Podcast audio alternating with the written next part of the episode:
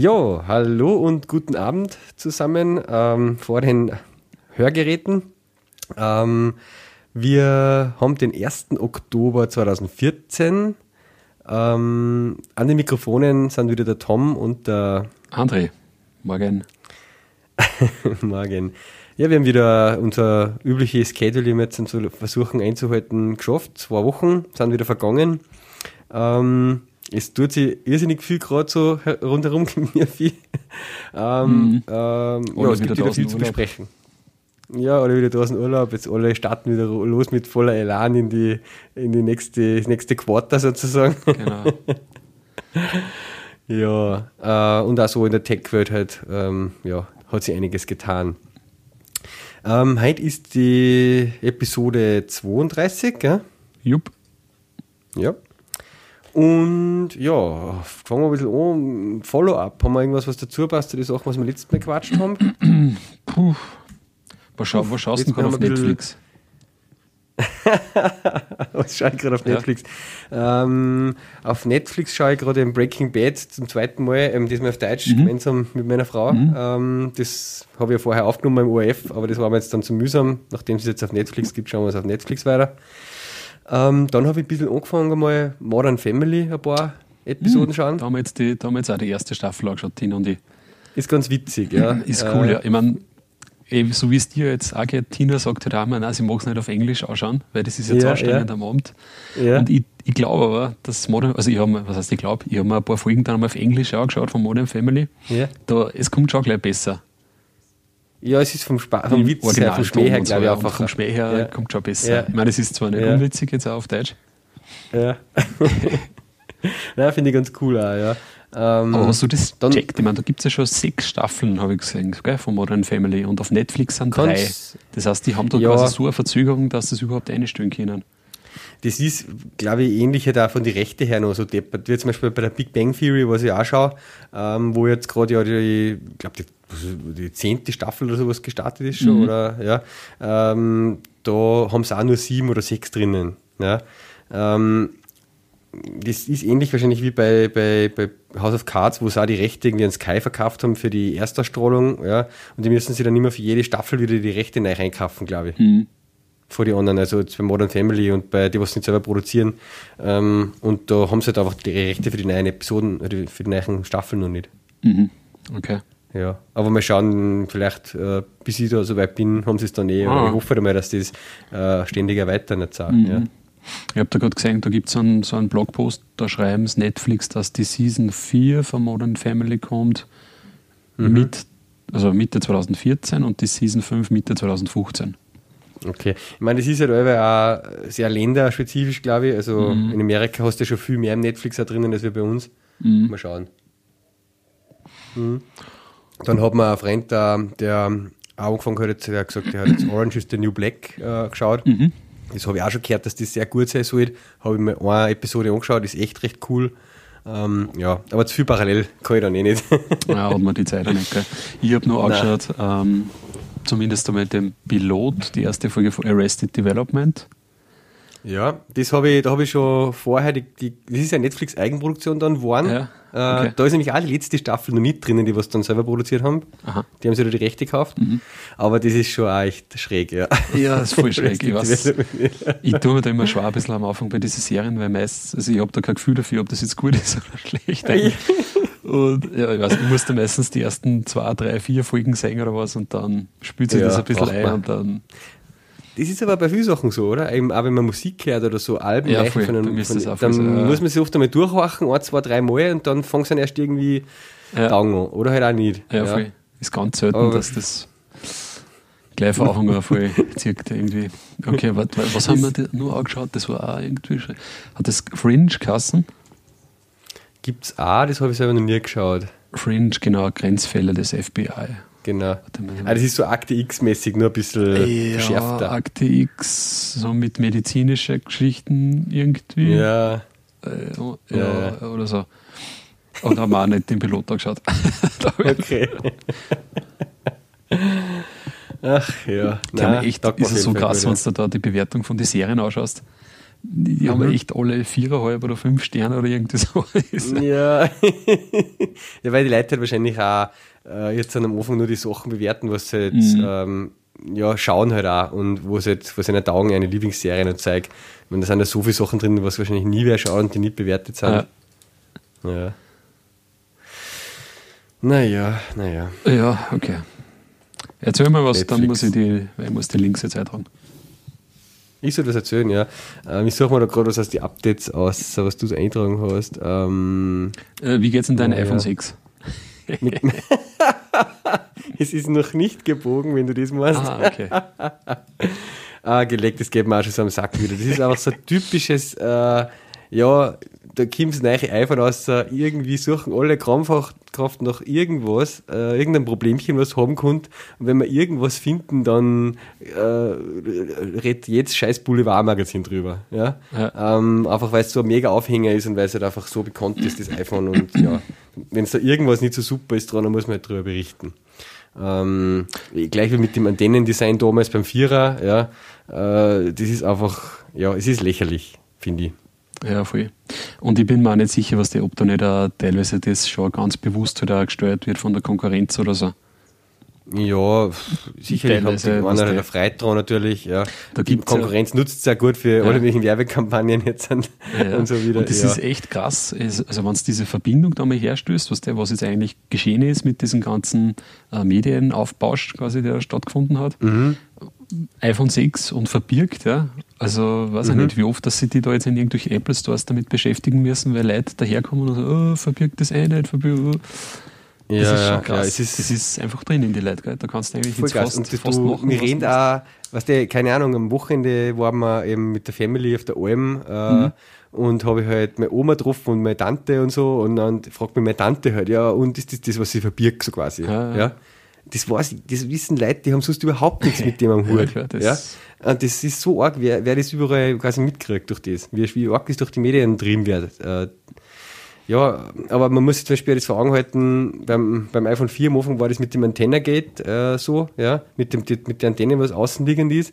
Ähm, und bis, das, das, iPhone 4 ist in der gleichen Form noch jetzt bis vor ein paar Wochen verkauft worden. Ja? Mhm. Äh, hunderte Millionen Mal. Ja. ja.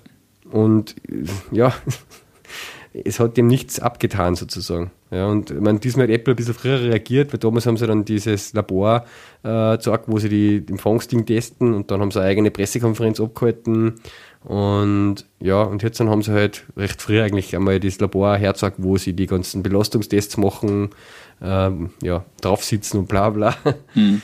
Ja, ich meine, jetzt, also das ist Aluminium, ja, wenn ich mich da so stark, wenn ich das so stark belasse, dass sie sich birgt, ja, dann birgt sie sich natürlich, ja. Ich meine, ich huck mir auch nicht auf mein, mit meinem iPhone, wenn ich es in der, hinten Hosentasche habe, da auf irgendeinem Betonboden hier oder so zeige, ja. Äh, und wenn ich es in der Tasche vorn habe und die Winkel die so fest ab, dass man das irgendwo reindruckt und weh tut, dann tue ich es außer, mhm. ja.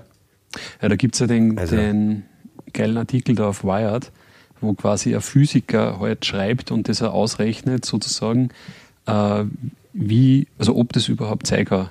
Ja, wenn du mhm. quasi der, der iPhone 6 Plus jetzt in einer, er berechnet es mit einer Lewis-Gene, ja, ja. Äh, halt eingesteckt hast, kann das dann sein, quasi von diesen ganzen Kräften, die da wirken, ja, dass da das birgt. Ja. Und mhm. er kommt halt zu dem Schluss, dass nicht sein kann, dass da vorher der Gene reißt, sozusagen.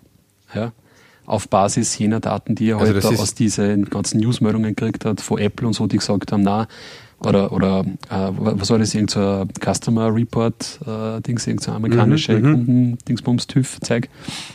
Die haben gesagt, okay, bis zu 30 Kilo quasi heute halt raus. Ja, ja. Und auf Basis dieser Daten Geräte hat die halt ausgerechnet, so, ja. dass das eigentlich überhaupt nicht kann, dass das alleine vom Einstecken in der Taschen sie birgt. Mhm, ja. Ja. Da gibt es halt auch Angaben von den Jeansherstellern, was der wie viel Druck, dass das die sozusagen aussehen, bevor die reißen. Ja, ja. Halt, und mit dem das ist ganz witzig gemacht, das werde ich in die Shownotes eingeben. Also ja, ist einfach wirklich mhm. voll, voll aufbauscht und im Endeffekt hat es das Problem bei vielleicht gar keinen geben. Wenn ich mit Hammer auf mein iPhone habe, wird das Display hin. Ja, genau. Also. Ja. Ähm, und irgendwie hat Apple selber auch so ein Statement rausgehauen, oder? Dass sozusagen bis jetzt neun Beschwerden gehabt haben. Genau, ja. Von 10 Millionen verkaufte Devices, was der ja. am ersten Wochenende. Ich, ich meine, was du mal fragen musst, alleine in, in der Produktion, also ich glaube nicht, dass die so eine astreine Produktion jetzt haben. Ja, dass die quasi bei 10 Millionen Devices halt jetzt da überhaupt nichts Verzogenes oder irgendwie so dabei haben, weißt Ja, das ist schon die, die Qualitätskontrollen sind schon recht ja, gut, aber die Wahrscheinlichkeit ist schon groß, was der, dass du irgendwie... Dass da schon irgendwas passiert vorher mal, ja. Also, ja. Das ist Aber es gibt ja das coole äh, Video da, wo der eine Typ das äh, Plus so nimmt und mit den Daumen so verbirgt. Das hast du ja gesehen, oder? Mhm. Ich meine, wenn ich das so fest äh, druck, dass sie das birgt, das birgt sie halt dann irgendwann, das ist ja klar. Ja. Ein Plastikgerät oder so äh, springt halt irgendwann, ja, und bei dem Aluminium birgt sie sich halt. Ja. Mhm der hat das gleich so gemacht und hat sein iPhone 6 Plus so verbogen. Schönes Sponsoring von Squarespace noch vorne einblendet. Der hat sicher, das, das Video hat, glaube ich, vor ein paar Tagen 70 Millionen Views gehabt. Mhm. Ähm, der hat schon was verdient auch damit, ja, ein bisschen Fame. genau. Naja. Wir noch jo. Link eine. Mhm. Jo. Bandgate. Ja. Sinnlos. Sinnlos. Aber jeden muss ich, jeden muss ich erklären, dass das Blödsinn ist. Weil genau. So viele Leute fragen mich. Naja. Und dann haben sie gleich Software-Update ausgebracht. Ja, das war der, das war der nächste Fauxpas. Also eigentlich davor nur die, die Health-Applikation hat eigentlich überhaupt ja, nicht funktioniert, oder? Genau, das war eigentlich, wo sie eigentlich schon offiziell gesagt haben beim 8.0er Release, dass das jetzt nicht so drinnen ist, wie es sein sollte und sie werden da bald einmal ein äh, Update nachliefern. Und das haben sie dann da mit 8.01, aber das hat, haben sie dann zu schnell nachgeliefert sozusagen. ja, ähm, 801 hat im Prinzip dann die 6er Geräte gebrickt. Eigentlich war es dann ein iPod nur noch. Mhm. Weil es keinen Telefonempfang mehr gehabt hat und das Touch ist nicht mehr gegangen. Da hat wer einen extrem schlechten Tag gehabt beim Apple Software Deployment. Was ich da voll auch gefunden habe, da haben sie dann nachher noch so Stories rausgehauen, äh, wer das verbockt hat, so quasi irgendein Projektmanager dort muss der Schuld scheinbar gelesen. Und da haben sie wirklich den Namen auch teilweise in so Boulevardblätter veröffentlicht. Ah, ja, komm, ja, äh, und dann quasi sagt, und das war der gleiche, der damals, äh, was hat der schon irgendwie, der war schon an irgendeinem anderen Projekt äh, beteiligt, was auch voll in die Hosen gegangen ist und so. Ja, haben sie geschrieben. Okay. Und voll arg. Und andere haben sich natürlich dann wieder aufgeregt, dass das halt voll unmoralisch ist, jetzt die Namen da so. Mhm auszuziehen, weil eine Firma wie Apple sagt niemals, das war der, sondern es war immer die, das ganze, die ganze Firma, weißt du, was ich meine? Ja, das ist, weiß ja? ich nicht, was da Die weisen niemals einer ja. Person die Schuld zu. Ja. ja. Komisch. Ja. ja, es war ein kleines Debakel auf jeden Fall. Mhm. Ich habe dann wieder restored, weil ich war natürlich bei den ersten 10.000 dabei oder was, was das updated haben. Genau, 40.000. Ja. 40.000 oder so haben sie gesagt, ja. okay, also es war ja nur eine Stunde online sozusagen das, genau, das Update genau. und dann haben sie es gleich wieder Und ich habe im Twitter halt gelesen, was der im Twitter-Stream irgendwo 801 und ich bin in Settings General Update gegangen oder Software Update und habe schon installiert. ja. Ja, beim 802 habe ich dann aber ein bisschen geschaut auf Twitter, ob irgendwer schreibt, ob irgendwas wieder nicht geht. Mhm. da habe ich dann ein bisschen zugewartet. Aber das ist schon krass eigentlich, ja. Ja. Wenn man glaubt bei so einer Firma, ne, dass da zumindest irgendeine Abteilung gibt, die halt das auf die, auf die Geräte halt einfach durchtest. und das heißt, die haben es quasi nicht angeschaut auf ein iPhone 6 oder auf ein iPhone 6 Plus. Ne? Ja, die die Kinder es nicht angeschaut haben, das gibt es nicht. Das war ja nicht gleich aufgefallen. nicht alle betroffen oder was? Aber ja, anscheinend alle 6 und 6 Plus Modelle, wirklich. Ja, ja, ja. ja. voll schräg. Also wie das ausgelaufen ist, keine Ahnung. Das ist schon extrem gut. Ne? Ja. Wobei man eben da auch wieder sagen muss, von dem herrscht eben natürlich nach, nach kurzer Zeit eigentlich nichts mehr. Das stimmt, ja. ja. das, ist jetzt, das betrifft uns Geeks jetzt wieder mal mehr, weil wir wissen, was da gegangen ist, was das Problem war und so weiter, ja. Mhm. Ähm, und, und dafür von dem Bandgate wirst du nur Monate und Jahre hören. Mhm. Ja. Ähm, aber von dem, das ist gleich wieder vergessen eigentlich, weil das kannst du einfach ausbügeln, Software-Update und dann passt es wieder. Genau, ja. ja. ja. ja. Ja, ja, dann haben sie kurz danach das offene Zwarer nachgeschossen gell, und dann. Ja, ähm, man muss, also mir sind in den letzten Wochen echt so gegangen mit voll vielen Sachen, äh, ja, ähm, das ist jetzt echt, also man, iOS 8 auch an sich, so, was das jetzt alles gebracht hat an neue mhm. Features fürs iPhone, ist echt eine gewaltige Verbesserung. Also ich muss jetzt, bin mir nicht sicher, ob man jetzt das iPhone 6 deswegen so sehr taugt, weil es iPhone 6 ist oder ob es wegen iOS 8 hauptsächlich ist. Mhm. Ähm, weil einfach viel Geschichten wie das Touch ID jetzt und das zum Entsperren für LastPass und die Integration von LastPass und Pocket mit den Extensions in den Safari rein und so. Mhm. Und ähm, das sind echt das Sachen, die bringen einfach die Produktivität und das, was du am iPhone halt da hast, voll weiter. Ja, mhm. Also Sicher, das hat es teilweise auf Android schon lange gegeben, weiß ich eh, ja. Genau, ja. Ähm, aber am iPhone ist mir das halt einfach abgegangen. Genau, ja, gerade für so Sachen wie Pocket oder so, das hat man schon auf Android immer gedacht. Ja. Ja. Dass du im Endeffekt im, im Chrome überall hergehen kannst und jeden Link gleich ins Pocket einwerfen kannst. Ja, das ist genau. schon super. lieber dabei mühselig kopieren und dann Genau. Pocket aufmachen, einfügen. Oder mit LastPass, dass du die Integration hast für die ganzen Passwortfelder und so weiter, dass du nicht Genau, jetzt mal ja. irgendwie umeinander kopieren musst zwischen die App, das ist schon cool. Genau. Mhm. Ja, ja pf, keine Ahnung. Sie, sie haben halt auch relativ, es ist relativ viel dazugekommen, gell? Sie haben halt relativ viel geändert. Ja. Und ich kann mir vorstellen, dass da gleichzeitig mit diesem ganzen Apple Watch Projekt und so halt und mit, mit, ähm, mit macOS X 10.10 haben die einfach, sind die einfach, glaube ich, voll am Peak wieder von, der, von dem, was sie halt an Arbeit haben. Mhm, mhm. Jetzt, ich meine, Das jetzt merkst haben sie dann irgendwie gestern nochmal so geschrieben, dass quasi gerade in the Wild auf so Serverlogs schon sehen, dass quasi 8.1 getestet wird und 8.2 parallel. Ja. Äh, weil 8.1 ist ja dann das, was quasi mit ähm, im Oktober jetzt mit Yosemite dann und so Mhm. rausgekommen wird, damit dieses ganze Continuity und alles noch zusammenläuft. Ja. Oder, oder, oder ist es überhaupt so 8.1, 8.2 und 8.3, weil es gibt ja nur eigenes 8.1, glaube ich, was für das äh, Apple Pay notwendig ist. Ähm, und da haben sie wirklich gerade mehrere so äh, größere Versionen vom iOS schon wieder am Testen parallel. Ja. Und das 8.3 oder was wird wahrscheinlich das sein, was dann im Frühjahr für Apple Watch nochmal rauskommt halt. Ja. Mhm. Okay. Also da sind sie schon voll parallel wieder am Basteln. Ja. Mhm. Ja, genug zum Teil. Ja. Da gibt es, habe ich da jetzt in die Shownotes eingegeben, äh, eine ganz interessante Episode aus dem Debug-Podcast. Die habe ich auch schon in meiner Liste drin, aber habe ich noch nicht Episode gemacht. Ja. 47, äh, Demoing Software to Steve Jobs. da sind zwei ehemalige Apple Executives, also der eine ist für Internet Services zuständig gewesen und der andere, der war eh schon mal dabei, der war halt für iOS-Apps, für diverse Der zuständig. Nitin Ganatra, ja. Der hat immer diese dreiteilige Debug-Episode Und das gemacht. ist halt voll interessant, weil die halt dann so, so quatschen ja, über ihre, über ihre Apple-Zeit, also miteinander, ne? so, ey, warst du Ja. da dabei bei dem Projekt und da, da, da. Ja. Und echt, und da kriegst du echt ein Okay, bisschen so ja. einen Einblick, wie es halt da, Mhm. da abläuft, äh, im Endeffekt, ja. Genau. Wo sie eben dann auch drüber reden, wie halt der eine erzählt, okay, er hat nicht, nicht, nicht oft jetzt quasi vor dem Steve Jobs jetzt irgendwie eine Demo machen müssen, ja, weil da muss man wissen, da bei Apple dreht sich halt eigentlich so ziemlich alles um so Demo-Termine, die sie halt haben, ja, wo sie halt gewisse Sachen einfach auch quasi irgendwelche Vice Presidents oder halt in, in Jobs halt direkt präsentieren müssen, sozusagen, ja. Und das sind halt Termine, das, Termine, die sind halt hieb- und stichfest, ja, und es ist wurscht, was da passiert. Du musst denen halt da irgendwas sagen, ja. Und das muss funktionieren und das darf halt nicht abstürzen und so, ja. Und, ja, das Ah, erzählt da muss echt der Druck stehen. Weil, ja, oder erzählt halt, was er sieht, dass zum Beispiel äh, die, die machen sich halt auch so diesen Golden Path und so, schauen sie sich halt an und er sagt, hat er gesagt, was der auch Weg, der halt si sicher durchfunktioniert.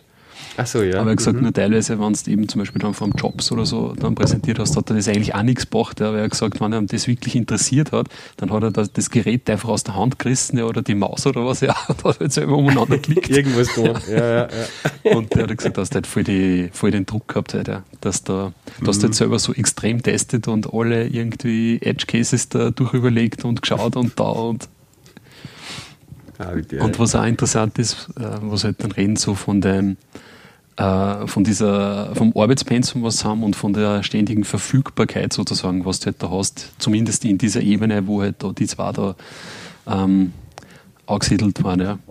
Da gibt es Mhm. so eine geile Geschichte, der, der eine war quasi in Scott Forstall halt unterstellt, ja.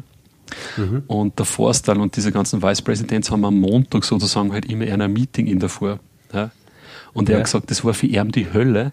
Er hat gesagt, den ganzen Sonntag ist ihm halt der Forstall quasi da auf die Eier gegangen, ja, wenn irgendwas war. Und der hat halt da Damit er am Montag in der Früh geschrieben. ja. Und, ja, genau. Ja, ja, ja, Und er hat gesagt, das Einzige, wo er dann eine Ruhe gehabt hat, war äh, zu der Zeit, wo es quasi Sopranos gespielt haben im Fernsehen. Weil das hat sich halt der Forstall voll gern angeschaut, was der, und da war es dann ruhig zu der Zeit. Okay, Ja.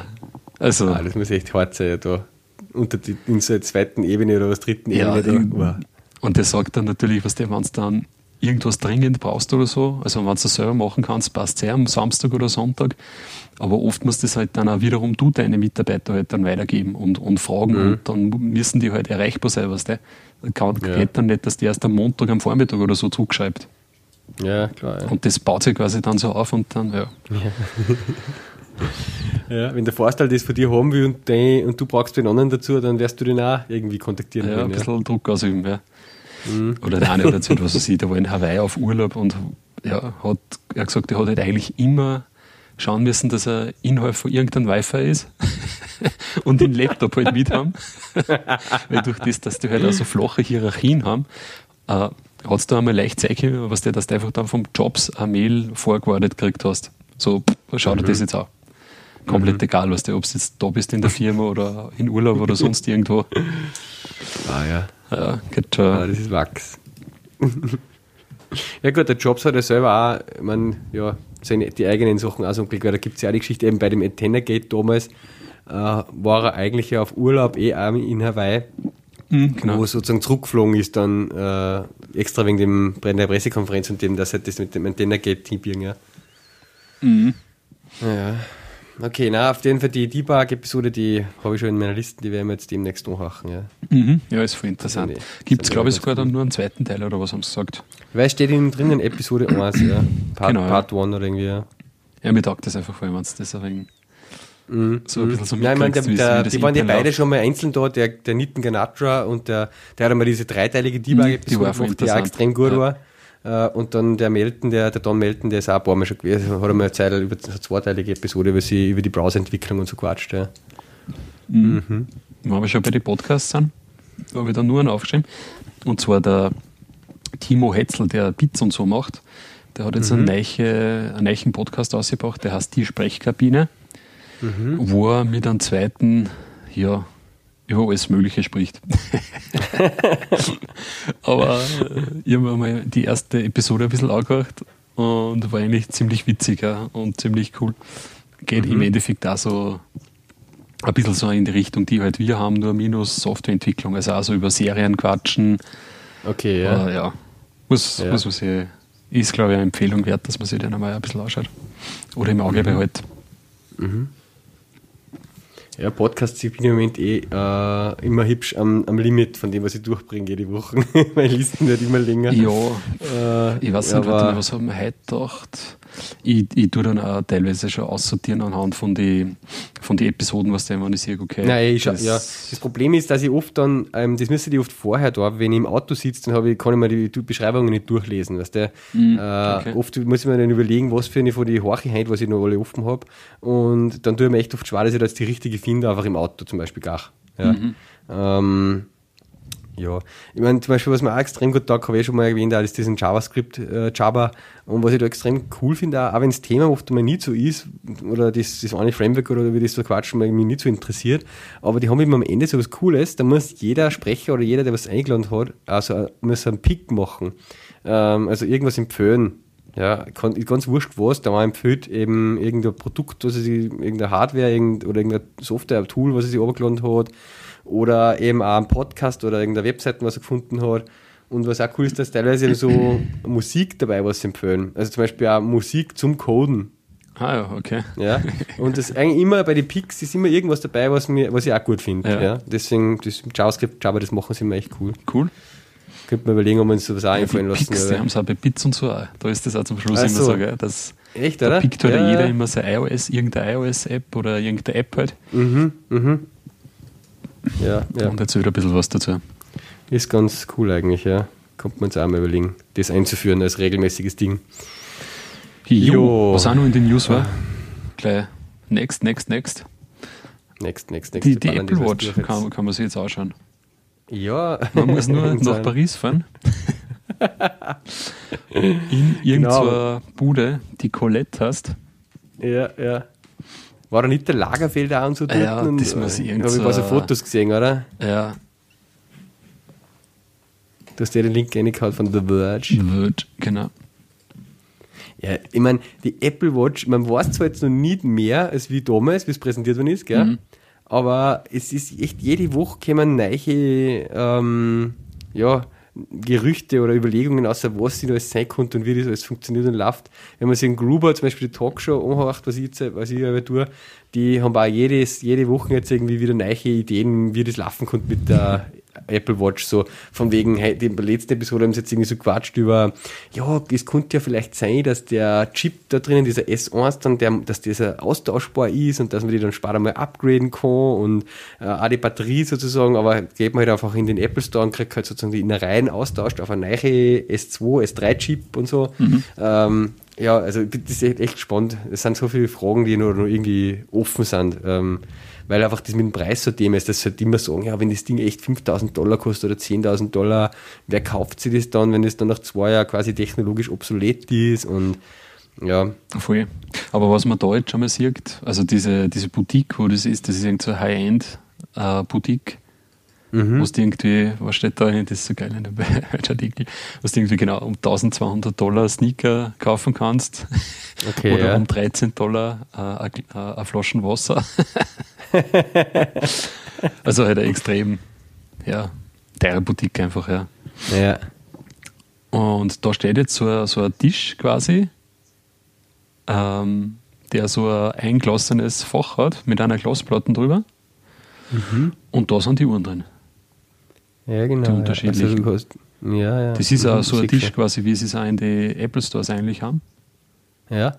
Aber sie sind nicht, nicht sozusagen frei herum, sondern genau, so eingelassen. Wird genau. wahrscheinlich Eier. Ja, ja. Das könnte wahrscheinlich auch so sein, dass das in die, in die Apple Stores irgendwie so. Ja, wahrscheinlich wird. sogar, ja. Von daher habe ich es interessant so aus, gefunden. Ja. Und das Org ist ja, die haben ja außen, wenn du schaust, diese Boutique, ja, haben es quasi auch halt äh, in die in die Schaufenster, in die Vitrinen auch so dekoriert komplett, ja, mit lauter, mhm. mit so Apple mit Watches. Kreise und ja. so, ja. Mhm die ein bisschen so das Ding äh, darstellen, wie die Oberflächen dann ist am Display mit den verschiedenen Apps. Ja. Ja. Und auch das, die, ähm, so, was ist denn da hinten so, äh, Tapeten, die lauter Watches oben hat und so, gell? Mhm. Innen drin. Ja. Mhm. ja. Cool. Also sie positionieren das vorher als, als, als Fashion-Item ja, irgendwie. ja, ja. Und ich habe dann auch gelesen, in der aktuellen Vogue, ja, ist ein mhm. Exklusivinterview drin mit, ein, mit dem Johnny Ive. Okay. wo er quasi auch schon mal halt über den ganzen, ja, eben über das Design und über Fashion-Wert, bla bla bla von dieser Uhr halt spricht, ja. Mhm. Also die gehen mhm. da ganz bewusst halt auf so, das sind überhaupt keine, keine Tech irgendwie Magazine oder so, ja, sondern halt eben, ja, so Fashion-Geschichten. ja. Ich habe das geil gefunden, weil Pebble hat auch jetzt irgendwie ja, die Seiten umgestaltet, die Webseiten von der Pebble Watch, gell? Mhm. Und ganz oben steht als erstes uh, Breath, Johnny. It's just a watch. ja. ja. Ja, also von dem Interview, also was da den, was den Ausschnitt da gezeigt haben, äh, hat man irgendwie den Eindruck gekriegt, ja, dass äh, das schon stark mitnimmt, ja, diese Uhr.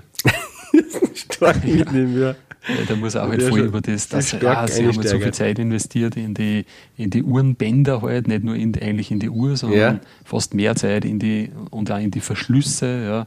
Mhm. Und wo es quasi sogar auf das Sounddesign halt geachtet wird, ja, wie, welchen mhm. Sound äh, quasi der Verschluss macht beim Zumachen. Ja, Wahnsinn, ja, ja, ja. bei den Autotüren bei BMW und so. Ja, genau.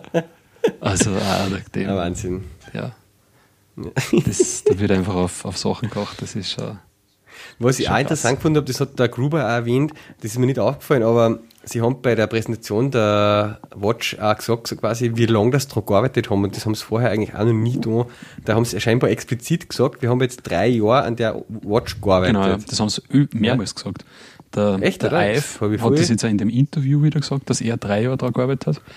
Ja. Und dann hat sie auch noch vor ein paar äh, Tagen, Wochen, keine Ahnung, auch mit dem Tim Cook bei Charlie Rose, das ist so eine Talkshow halt.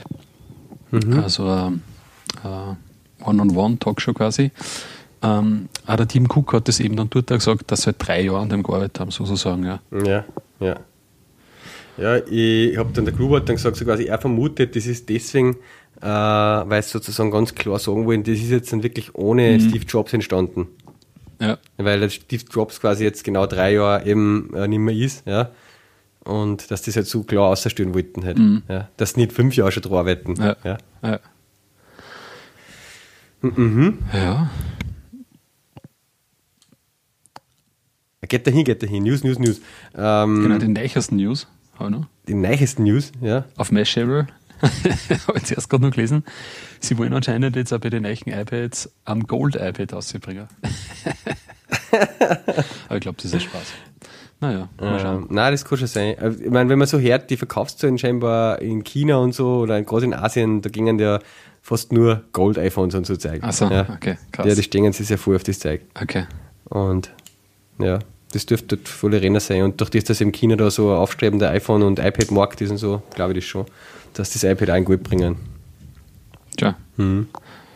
Ja, und noch was aus der Apple-Welt. Uh, sorry, wenn für die Leute, was das Zeug nicht so interessiert. uh, Yosemite Golden Master 1.0 ist quasi, ja, 1.0 ist fertig. Ja. Golden Master 1.0, was auch immer das heißt. Haben Sie es 1.0 genannt, ja. oder was? Ah, also ich, okay. habe überhaupt noch nicht gehört sowas, ja. Also entweder ist er Golden nee. Master oder nicht, oder? Oder nicht. uh, ich hätte schon versucht, halt updaten, weil ich habe ja schon Beta irgendwas um die letzte halt. Mhm. Aber irgendwie ist das Update halt so langsam angekommen. Verstehe überhaupt also nicht. Also 8.1 steht auch schon im Dev Center, steht da gerade. Beta. Ja, Beta. Uh, die, die, genau, vom iOS, ja. Mhm. Aber ich habe mir jetzt einmal gedacht, die tun wir jetzt nicht mehr drauf, weil das hat mich schon genervt, die letzten Wochen ständig manuell irgendwelche Updates und Backups einspielen mhm. und Zeug. Ich muss dir ehrlich sagen, ich habe jetzt eigentlich immer, äh, immer wenn ein macOS X Update da gekommen ist, da habe ich auch immer gewartet. Nur ein, zwei Wochen Echt, oder? so, ja. Ja. Wirklich, Nein, das war das Ärgste, wenn man dann irgendwie, keine Ahnung, auf einmal gerade wenn du so ein bisschen den Java-Bereich tätig bist, ja, was es vielleicht nicht so die Zielgruppen ist, ja, von ja. Äh, irgendwie Apps, die dann auch noch gleich funktionieren müssen, gleich direkt nach dem Update. Darum bin, ich, bin ich da immer ein bisschen vorsichtig. Ja, ja. Aber du hast das ja schon, gell? Das 1010. Genau, ja, ich habe irgendwie Beta 2 oder so angefangen oder Beta 3. Ja. und jetzt ist glaube ich Beta 5. Ja, nein, ich meine, die macOS-Sachen, da ändert sich eh so wenig. Also da ist nur oberflächliches Zeug. Ähm, ich habe es hauptsächlich deswegen aufgetan, weil mich immer das interessiert hat, das ähm, Telefonieren vom Mac aus. Mhm. Ja. Ich habe halt meine Kopfhörer eingestöpselt, wenn ich im Büro sitze und ich, dann leite das Telefon und dann stecke ich oft die Kopfhörer vom Mac ins Telefon um. Ja. ja. Ähm, und das war eigentlich voll cool, also ist eigentlich voll cool, wenn man jetzt dann sozusagen als Leiter dann am Mac auch und du hebst halt am Mac einfach ab. Ja. Mhm. Weil sozusagen das über Wi-Fi äh, das Gespräch vom Handy übernimmt. Ja. Ähm, und das finde ich ein extrem cooles Feature. Das ist eigentlich so für mich das Hauptargument, jetzt, dass ich Yosemite oben habe. Ja. Und der Dark Mode, dass man endlich eine dunkle Menübar oben hat und sozusagen das gut zum IntelliJ passt, zum Dunklen. Mhm. Was ich auf dem, dem Android-Gerät das installiert gehabt habe, beziehungsweise lokal bei mir, ist das Push Bullet. Kennst du das?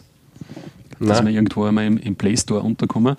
Das ist ähm, einfach eine App, die quasi das Kommunizieren zwischen deinen verschiedenen Devices halt leichter macht. Das heißt, du kannst irgendwelche Dateien hin und her schicken oder irgendwelche mhm. Nachrichten.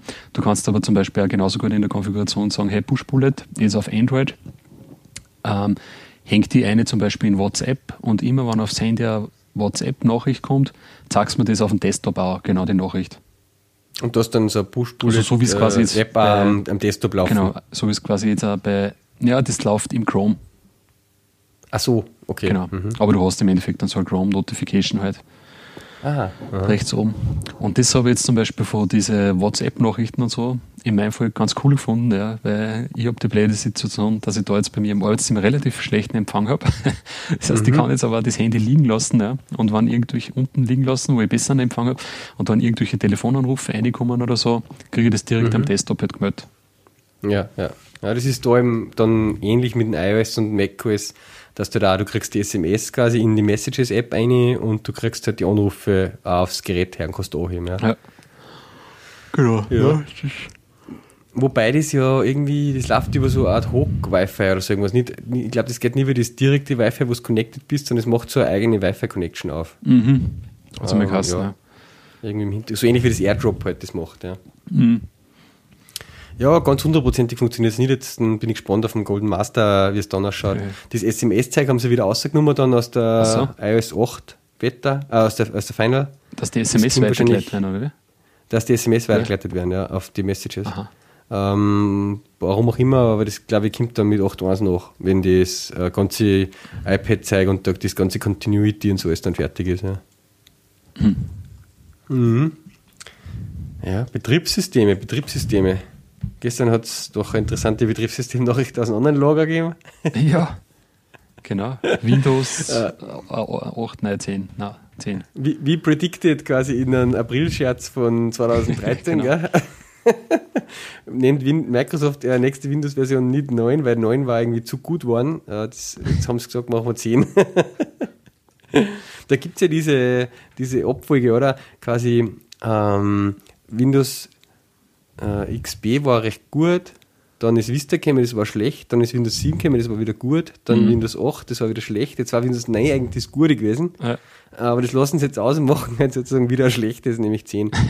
ähm, aber na, Scherz beiseite, schaut eigentlich, finde ich, wieder ganz cool aus. Ähm, ich habe irgendwie 8 irgendwie total auslassen ab und so brauche ich es in der VM, dass ich meinen SQL-Server bediene, mhm. aber das, das ist mir irgendwie so komisch vorgekommen, ohne Startmenü, ich weiß auch nicht. Also, und das 10er kommt jetzt, da kommt das Startmenü richtig wieder zurück. Ja.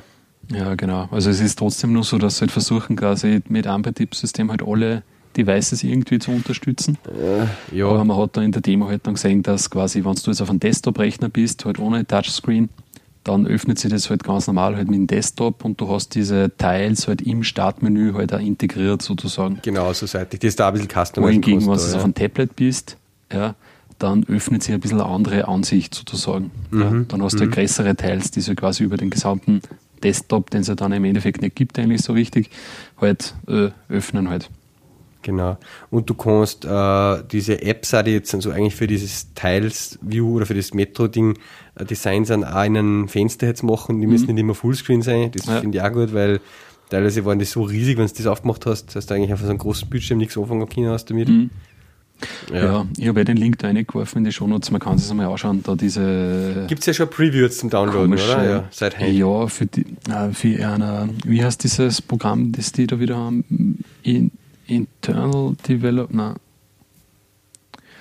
Irgend so ein komisches Programm im Endeffekt für, für Leute, die sich halt gerne irgendwie Alpha-Software installieren oder so.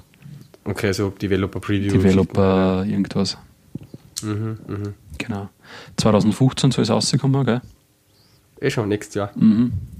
Mhm. Wann, weiß ich jetzt ja. nicht, ob sie es irgendwie announced haben, aber man kann sich mal diese Präsentation da anschauen.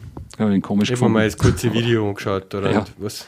Das, ich habe mir dieses 40 Minuten War das Video... Das, wo, ah, das habe ich nicht gesehen. Ich habe ein so kurzes YouTube-Video mit zweieinhalb oder drei Minuten gesehen.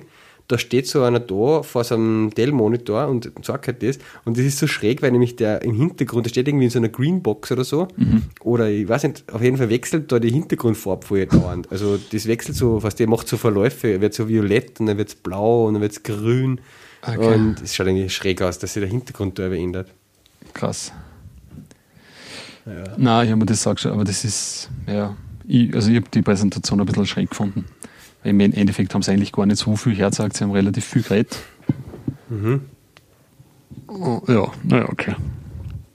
Aber sie versuchen ja, das ist eine komische halt Maus gehabt. das ist, glaube ich, so eine neue Microsoft, so ein Touch-ID, also die, der, der Magic-Maus quasi irgendwie Konkurrenz macht mit diesem so, so touch-sensitive Oberfläche und so komisch Bogen ist. Die schaut aus wie nur so ein Bügel irgendwie, was da liegt, gell? Ja. Habt ihr mal gesehen? Ja. So schräg. Ja. Ja, ich weiß ja. nicht. Keine Ahnung, was, was die vorhaben. ja. Ich finde es halt dann ja, immer so krass, was wenn es dann irgendwie in, in einen Explorer oder so reingängen und dann siehst du genau, hey Alter, das ist genau das gleiche wie vorher, nur dass halt irgendwie, weiß ich nicht, die Oberflächen halt ein bisschen verändert haben. Ja. Das ist ja dann auch so komisch, gell, weil du ja diese Metro-Apps hast, die zum Beispiel das Mail haben sie halt extrem lang hergezeigt in dieser in der Präsentation, genau, ja. ja. Aber halt die ganzen, weiß ich nicht, anderen Programme irgendwie hast du eigentlich relativ eng gesehen. Ja, aber gut, bei macOS hast du jetzt auch im Prinzip, es ist Filesystem und drunter, das ist ja auch uralt alles. Also diese, das ja gut, die Oberflächen. Ja. Ich meine, sie basteln so alles mögliche immer dazu zum Filesystem äh, mit HFS Plus und die ganzen mit den Labels jetzt und dem Zeug. Ja. Aber im Endeffekt ist alles nur halt so äh, draufpoppt. Ja. Das ist ja Rex ja jedes Mal auf, dass quasi neue KZFS haben und so. Mhm. Und da halt nur das HFS nehmen und sie machen alles mit dem Encryption und dem ähm, ja, alles in diesem, wie nennen sie das bei Ihnen eigentlich, das Core, nicht Core Data, hm. Also sie haben ja da quasi so eine Schicht drüber gelegt wie das HFS, mhm. wo das ganze Filesystem halt nochmal abgebildet ja. wird. Ja. Ähm, und, und ja. Aber eigentlich ist drunter alles aber nur das alte Zeug. Das mhm. alte.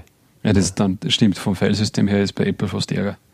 Ja, und Unix und man, ja, das ist halt einfach, Gott, Unix kann man nicht sagen, da ging es eh gut, ja. Und, aber apropos Unix, äh, Bash. Ja. haben wir auch ein grobes Security-Problem. Mhm. Ähm, habe alle meine meine Linux-Server, die ich so betreue, habe ich alle schon updated. Das ist eigentlich eh relativ flott gegangen, dass die ganzen Ubuntus und so eine Patches nachgeliefert haben. Beim Mac ist, glaube ich, erst bei OS X ist gestern oder was rausgekommen. Die mhm, Security-Updates. Den ja. muss man aber manuell installieren. Mhm. Also die kriegt man nie wie das normale, ähm, ja, was ich, 10, 6 oder irgendwas dann, sondern muss man echt explizit hergehen und äh, bestimmte URL aufrufen und den Patch downloaden und installieren, damit man die mhm. Bash auf dem OS X äh, gepatcht hat. Okay. Gegen diese Sicherheitslücke. Und das, soweit ich das gesehen habe, äh, ein paar Leute haben geschrieben, dass das eigentlich eine schlimmere Sicherheitslücke ist als wie Heartbleed in dem Sinn, dass ähm, voll viel dumme kleine Geräte gibt, wo ein Embedded Linux drauf läuft, mhm. ähm, wo auch Bash dabei ist, mhm. fast immer, mhm. ja, und die eigentlich alle im Nachhinein jetzt keine Updates kriegen. Ja, also beim Heartbleed war es ja so, dass du gut, du hast halt Zertifikate austauschen musst und so, ja. Aber das hast du jetzt, sage ich mal, relativ im Überblick und so, welche Zertifikate du in Verwendung hast, ja. Aber dass du jetzt alle deine Router und Access Points und Firewalls und bla bla, was zu einem Hardware mit umstehen hast, wo irgendein Embedded Linux läuft, dass du überall die Bash updatest oder dass das die Hersteller dann mit einem Firmware-Update, ja, das spürt nicht. Mhm. Ja? Das heißt, das ist eigentlich die, dieses, dieser Sicherheitslücke bleibt wahrscheinlich jahrelang noch offen in voll viele Geräte. Mhm. Ja. Mhm. Was denn, hast du das angeschaut, was da genauer hat oder wie man auf das überhaupt dann, wie man das naja, überhaupt ausnutzen kann? Muss quasi direkt am Gerät sein, oder? Also, ähm, hm, so, ich habe jetzt muss ich sagen, nicht so genau durchgelesen. Es gibt einen relativ einfachen Test, wie du feststellen kannst, ob dein Gerät betroffen ist. Mhm. Da ist so eine Command-Line halt, äh, wo man so in eine Environment-Variable was ablegt, was dann sozusagen die Bash ausführt, was es eigentlich nicht sollte. Ähm, mit eben so ähnlich, ja, mit ein paar Strichpunkte an der falschen Stöße quasi, ja. Mhm. Ähm, und man muss halt, ja, wenn du natürlich irgendeine Web-Oberflächen hast, wo du das so hinschicken kannst, dass das Environment ähm, dann, dass es irgendwie ins Environment kommt, in die Environment-Variable oder so, dann kannst du die Sicherheitslücke nutzen. Hm, ja. okay. Also, Krass. ich muss mir das mal genau durchlesen, aber ja, es schaut auf jeden Fall recht scary aus. Mhm. Ja, gut, muss man den Patch ja. spielen. Ja. ja.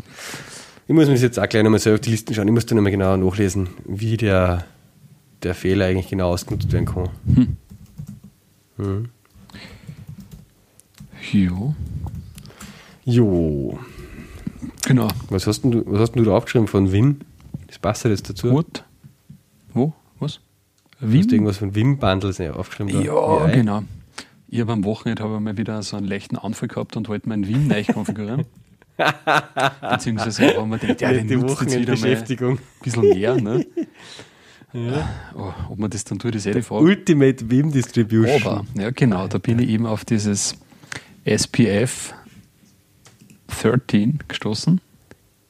Gell, was halt ein, ein mega Bundle quasi ist ja, von Vim Plugins. Wobei da der Clou ist, ähm, du kannst es sozusagen einfach lokal bei dir mit einer Bootstrap.sh-Datei äh, halt bootstrappen sozusagen. Äh, und der setzt diese ganzen Plugins dann gleich mal auf. Der Clou ist dann auch die da überschneiden sie ja jetzt nicht irgendwie irgendwelche Mappings oder so von den Keys. Weißt, was du halt dann teilweise hast, was du halt recht viel Plugins dann schon einbindest in dein Vim, musst du halt dann schon schauen, auf was mappe das, auf was mappe das und bla bla bla. Das wird da halt in der Default-Konfiguration schon halt alles gemacht, ja. Und da kommt er schon mit eigentlich ziemlich viel aktive Plugins daher. Mhm. Der hat dann auch noch, ähm, das Vim RC ist halt extrem schön, ja, du hast da verschiedene Bereiche halt. ich sehe es gerade, ja, in so Sektionen in so Sektionen so. das wird alles schön Oida. dargestellt, ja. kannst du natürlich voll spülen. Dann selber, dass das Ganze ja irgendwie abpasst. Und ja. Und das ist eigentlich, äh, also wenn man jetzt nicht dieses Bundle da an sich jetzt irgendwie verwenden mag, kriegt man trotzdem einmal ein paar gute so Hints, ja, was für Plugins und Package Manager das jetzt da eigentlich gerade irgendwie gibt und welche das da en vogue sind, sozusagen für den Wim. Mhm, was mhm. mir eigentlich jetzt bis jetzt gar nicht so ein Begriff war, war zum Beispiel eben diese ganzen Plugin-Manager, die es da schon gibt, Package-Manager für den Wim. Das Wandel zum Beispiel. Das Wandel, ja, das ist ja voll geil. Ja. Das ja. installierst, dann hast du quasi gleich Listen. Also eigentlich ist es wie beim Sublime-Text, wo es da ja. ganz normal oder ganz, ganz einfach Plugins halt installieren kannst über Kommando. Mhm. Mhm. Genauso ist das da jetzt im Endeffekt da. Mhm. Das ist bei dem Ding, das kenne ich halt von dem Maximum, Maximum Awesomeness. Genau, da haben wir ja schon ja, drüber da haben sie auch dabei. Ja. ja. ja. Genau. Mhm. Nur, dass sie halt da in dem Fall, ähm, wenn du diese Distribution dir sagst, werden halt diese Plugins auch gleich schon einmal ähm, wohlwollend, sozusagen konfiguriert. Ja. Mhm, mhm. Okay, also wenn man mal wieder fahren ist. Ja, das ist schon krass. ich Was ich da einfach empfehle, ja, ist, dass man sich einfach nur mal von dem die Vim RC anschaut. Also das ist jetzt ja kein mega Git-Projekt, eigentlich sind es nur ein paar Files. Ja. Ja, ja, Und die ja. Vim RC ist aber voll interessant eigentlich, was der für, für Standardeinstellungen und so macht.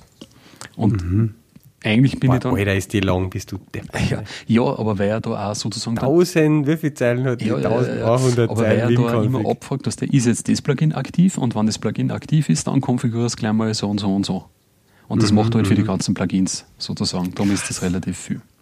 Aber es ist ganz cool, weil es jetzt erstens einmal für die Standard-Settings ist ziemlich cool, dass du mal ausschaust, okay, wie, was mag man haben, sozusagen, ja, im Film. Mhm.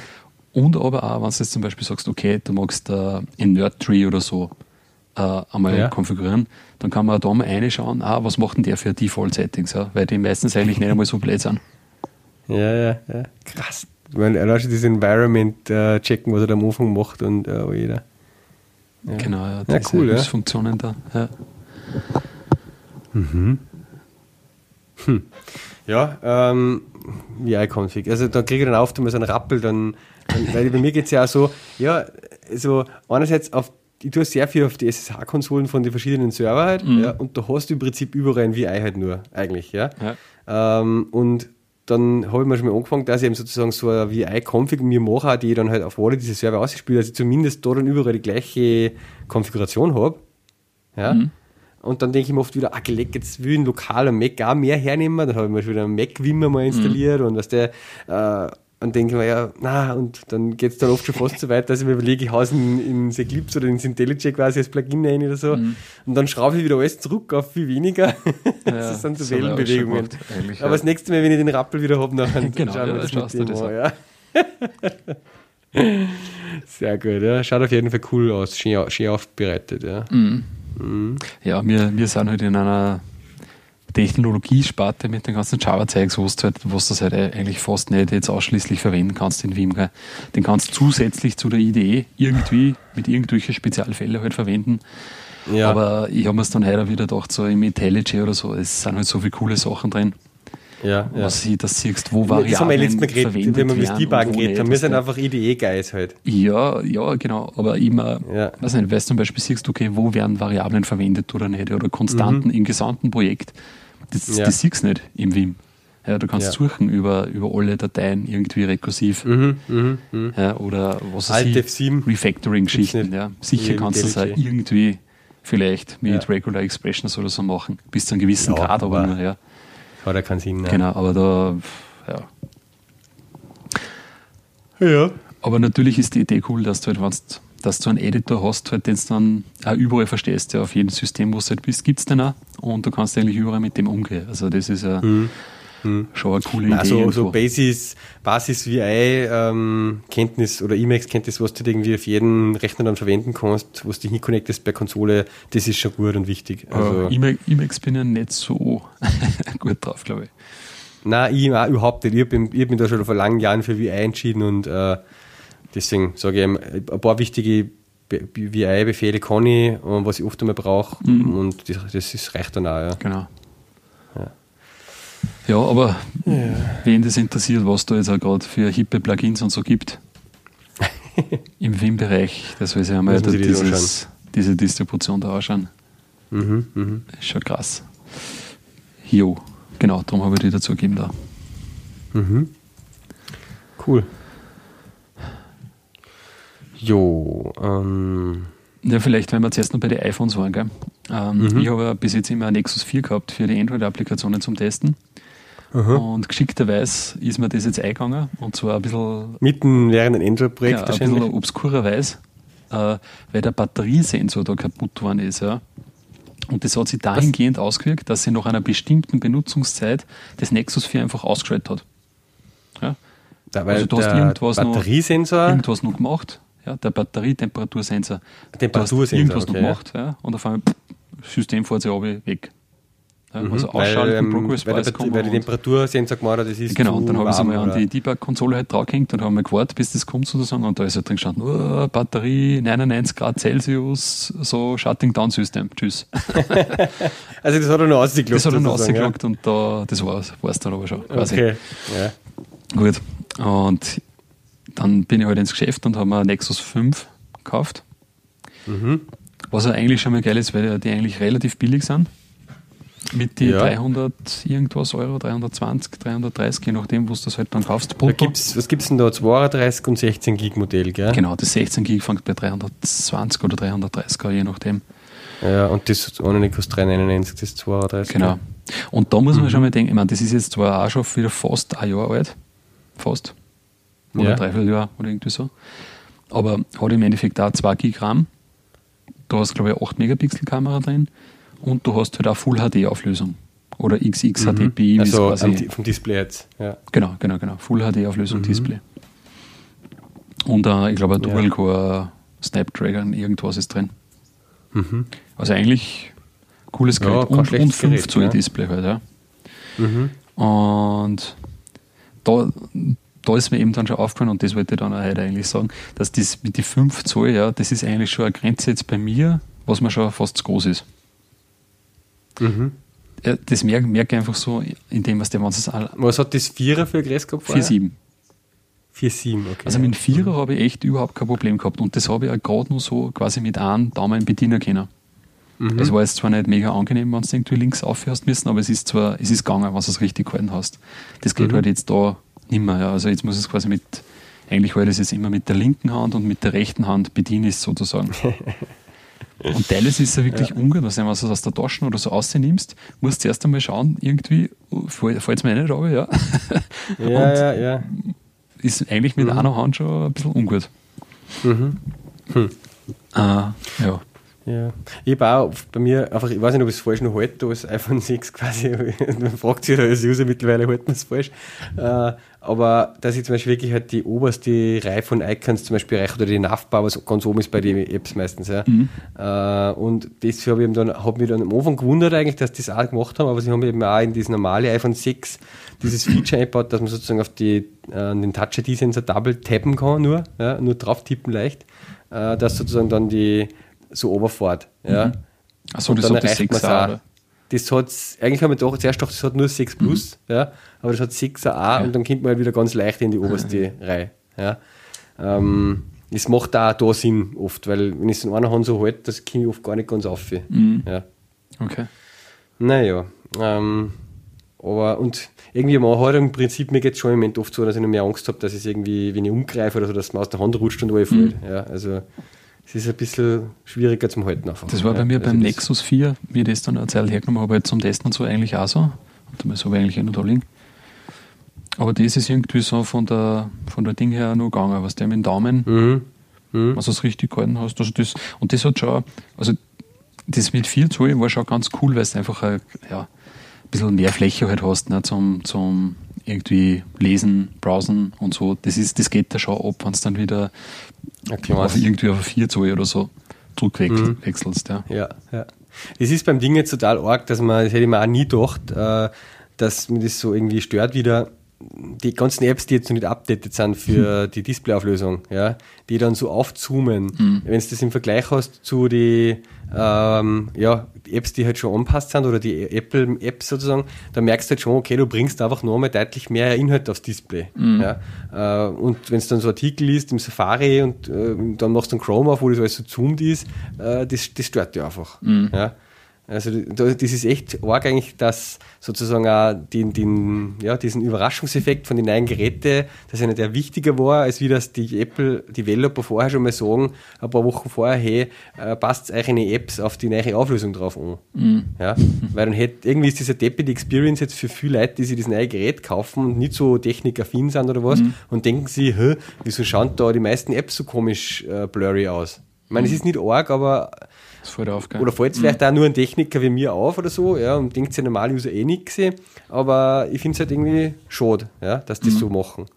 Und äh, es gibt eh viele Stimmen, die, das ist vielleicht jetzt wieder ein bisschen Developer-mäßig mehr, aber iOS-Developer haben wir vielleicht auch die zuhören. Es gibt ähm, auch seit iOS 8 zum ersten Mal die Möglichkeit, dass man, ähm, muss ich vielleicht ein bisschen anders anfangen, normalerweise immer muss man sozusagen, damit man die neuen Displaygrößen nutzen kann, das war beim iPhone 5 schon so, wie es das länger, äh, länger gemacht haben, hat man dann ein neues Launch-Image eingeben müssen in die App. Mhm. Ja?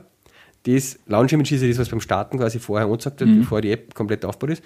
Und das hat man dann genau in der Auflösung nur einlegen müssen, wie das Display dann gehabt hat, das neue. Mhm. Und das war sozusagen das Erkennungsmerkmal äh, fürs Device, sozusagen, dass die App ähm, schon für das Display vorbereitet ist ja? Und dann hat er sozusagen nicht mehr unten den schwarzen und oben den schwarzen Balken gemacht, mhm. sondern hat es auf die ganze Displaygröße aufgezogen. Mhm. Halt, ja? Und jetzt ist genau wieder derselbe Vorgang eigentlich zu machen, wenn man es jetzt für 6er und für 6 Plus machen will, äh, muss man sozusagen nochmal zwei andere neue Launch-Images dazugeben mit genau der Auflösung vom 6er und vom 6 Plus. Mhm. Ähm, allerdings beim 6 Plus natürlich für die volle Auflösung, nicht für die wieder. Mhm. Äh, und dann ab dem Zeitpunkt äh, passt sie die, du jetzt nicht mehr einfach das aufzoomen, sondern das Auto leert und das Zeigelwerk, was du dort eingebaut hast, hoffentlich passt die App dann an die Größe an. Mhm. Ja? Und da gibt es jetzt eine neue Möglichkeit, zum ersten Mal in iOS 8, dass man sozusagen nicht vier verschiedene so Launch-Images rein tut, mhm. sondern einfach ein Storyboard oder ein XIP-File halt, ja, nur eins, mhm. ja, das man schon quasi, das kein Inhalt hat, keine Daten und so, aber das man schon so, so designt, dass es ähnlich ausschaut wie die App nachher. Ja, aber das die halt dann schon quasi von selber eben mit Autolayout und so anpassen kann. Und wenn man so eins rein tut, mhm. ja, dann geht es automatisch eben für alle Displaygrößen. Mhm. Okay. Ja, und das heißt immer und deutet stark darauf hin, dass das in Zukunft dann, ja, mhm. jetzt wenn Apple nächstes Jahr wieder neue Geräte bringt, werden es vielleicht noch drei andere oder zehn andere Displaygrößen einführen. Keiner weiß es. Mhm. Ja, wahrscheinlich nicht zehn, aber eher wieder mhm. drei oder eine. Und dann ist es so, dass die Apps, die im Store sind, sie automatisch sofort auf das neue Display anpassen, wenn du so ein Storyboard oder so ein ZIP-File halt drinnen hast. Mhm.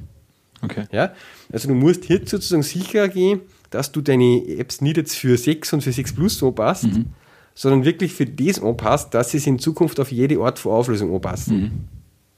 Ja? Und ähm, wie, also wie, wie stößt das über dieses Storyboard dann sicher? Also dass das dann für. Na, wenn du ein Storyboard drinnen hast, dann heißt das für das Gerät quasi, die App ist für meine Auflösung vorbereitet, egal was ich für Auflösung habe. Aha. Vorher hat er halt genau geschaut, gibt es für meine Auflösung ein Launch-Image, ja, ja. genau mit meiner Auflösung. Aber, und nur dann okay, hat er das gemacht. Was tragt da das Storyboard dazu bei, dass das dann so Nein, das Storyboard ist quasi, äh, hat keine bestimmte Größe. Das ja. ist nicht jetzt auf ein, was ich meine, mhm. das ist nicht definiert auf ein Pixel mal Pixel, ja, ah. sondern der, durch das Storyboard, da kannst du dann drinnen schon eben mit Autolayout die Komponenten so machen, dass sie sich skalieren in der Länge und in der Höhe und so, mhm. ja, und dadurch bist du dann flexibel für die ganzen Größen halt. Okay, verstehe. Ja, da haben sie noch einen kleinen Bug drinnen, den, den hat der Marco Arment hat den erwischt, wenn du so ein Storyboard reinhaust, dann wirst du automatisch auch zu einer iPad-App, obwohl du das eigentlich in sonst im Descripten-Ding gesagt hast, du bist nur iPhone-App und dann wird plötzlich die App am mhm. iPad äh, aufskaliert. Oh, ja. okay. Ähm, aber das deutet alles halt darauf hin, eigentlich wird das alles wegfallen. Du wirst keine iOS-Apps mehr bauen, eine eigene fürs iPhone und eine eigene fürs iPad, ja, sondern du wirst in Zukunft eher halt eine haben, die halt für die verschiedenen Displaygrößen sich anpasst. Und dann auf einer größeren einmal im Layout was ändert mhm. und so und so darstellt. Aber dieses, dass es wirklich zwei verschiedene Apps gibt von derselben App, ja, Mhm. Eines fürs iPad und eines fürs iPhone wird es eigentlich nicht mehr geben. Aha, ja. Okay.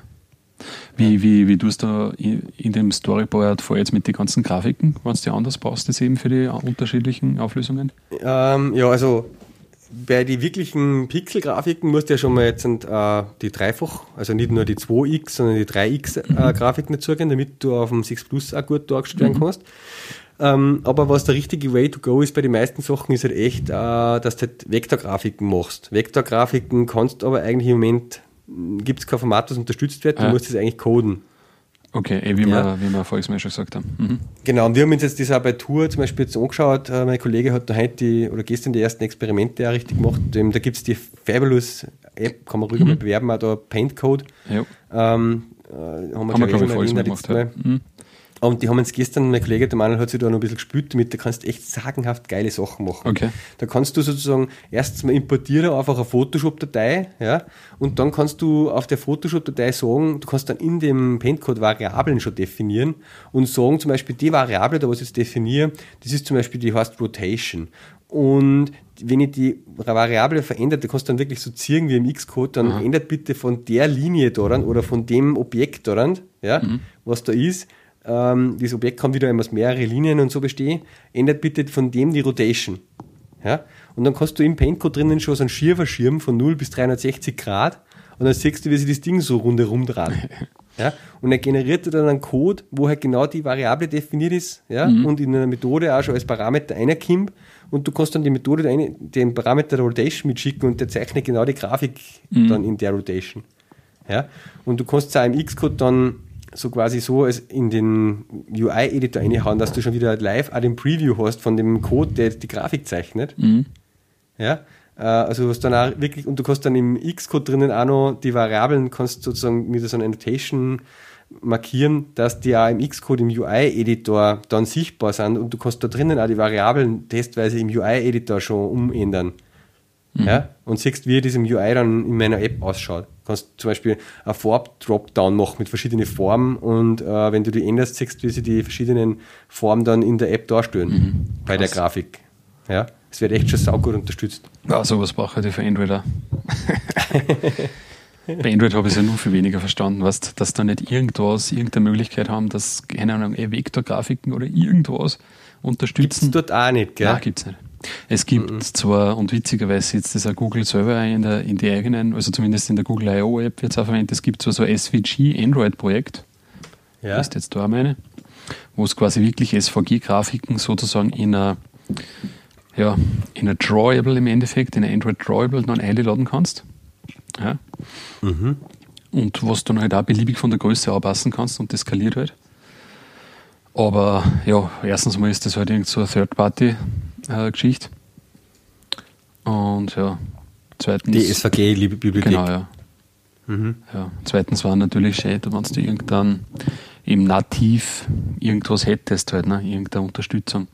Weil das ist jetzt ja schon so krass, jetzt gibt es ja quasi X, also das Nexus 5 ist ein XX HDPI. Ja? Also sozusagen, das mhm. sind Devices, die haben halt um die 400 äh, äh, DPI Auflösung und meistens halt so Full mhm. HD. Geschichten. Mhm. Es ist aber schon angekündigt, das Nexus 6 zum Beispiel soll äh, ein XXX HDPI-Device werden. mit einer QHD-Auflösung. Das sind 2560 mit 1440 Auflösung. Alter. Und jetzt musst du mal geben, jetzt war es schon bei dieser einen App so, ja, die haben relativ viel, also es war ja eine sehr grafische App, es war keine typische Android-App, wo du sagst, okay, dann mhm. nimmst die Standardelemente, die es halt da so gibt, Actionbar, bla bla bla. Mhm. Nein, wurscht, braucht man nicht. Das ist halt alles sein eigenes Design. Okay? Ja. Nachteil, jetzt schon, großer Nachteil, dass halt in der Full HD-Auflösung schon allein das Splash-Screen-Image irgendwie 2,5 MB hat. Mm, ja, klar, ja. ja. ja. Und je mehr das hat eben, Backgrounds. Wie hat die Auflösung dann schon? 1000, die hat 1020 mal 1020. Full ja, HD quasi. Ja, passt. ja, wenn du das so darstellen magst. Ja. ja. es ist schon Wahnsinn, dass die kleinen Displays eigentlich mittlerweile ein Pixel oben sind. Gell? Und dann bist du da bei der, bei der, bei der APK-Größe, also bei der, bei der App-Größe gleich, wenn das was sehr was Grafisches ist, bei 20, Megabyte, 30 ja. Megabyte, weißt du? Ja, ja. ja. Also, und ich glaube, da müssen sie sich schon irgendwas überlegen, weil das geht echt nicht. Das sind ja jetzt auch nur reine Smartphone-Apps, weißt du? Was tust du denn dann, wenn mhm. irgendwie Tablet auch gleichzeitig mit unterstützt? Das ist ja wieder der Wahnsinn. Ja. Da musst du entweder eh separate Applikationen machen oder ja. ja, es gibt irgendwelche Dienste, dass das quasi dann je nach Handytyp sozusagen dann selbst irgendwie automatisch ausgeliefert wird. Ich glaube, da gibt es sogar mhm. irgendwas im, im Play Store schon.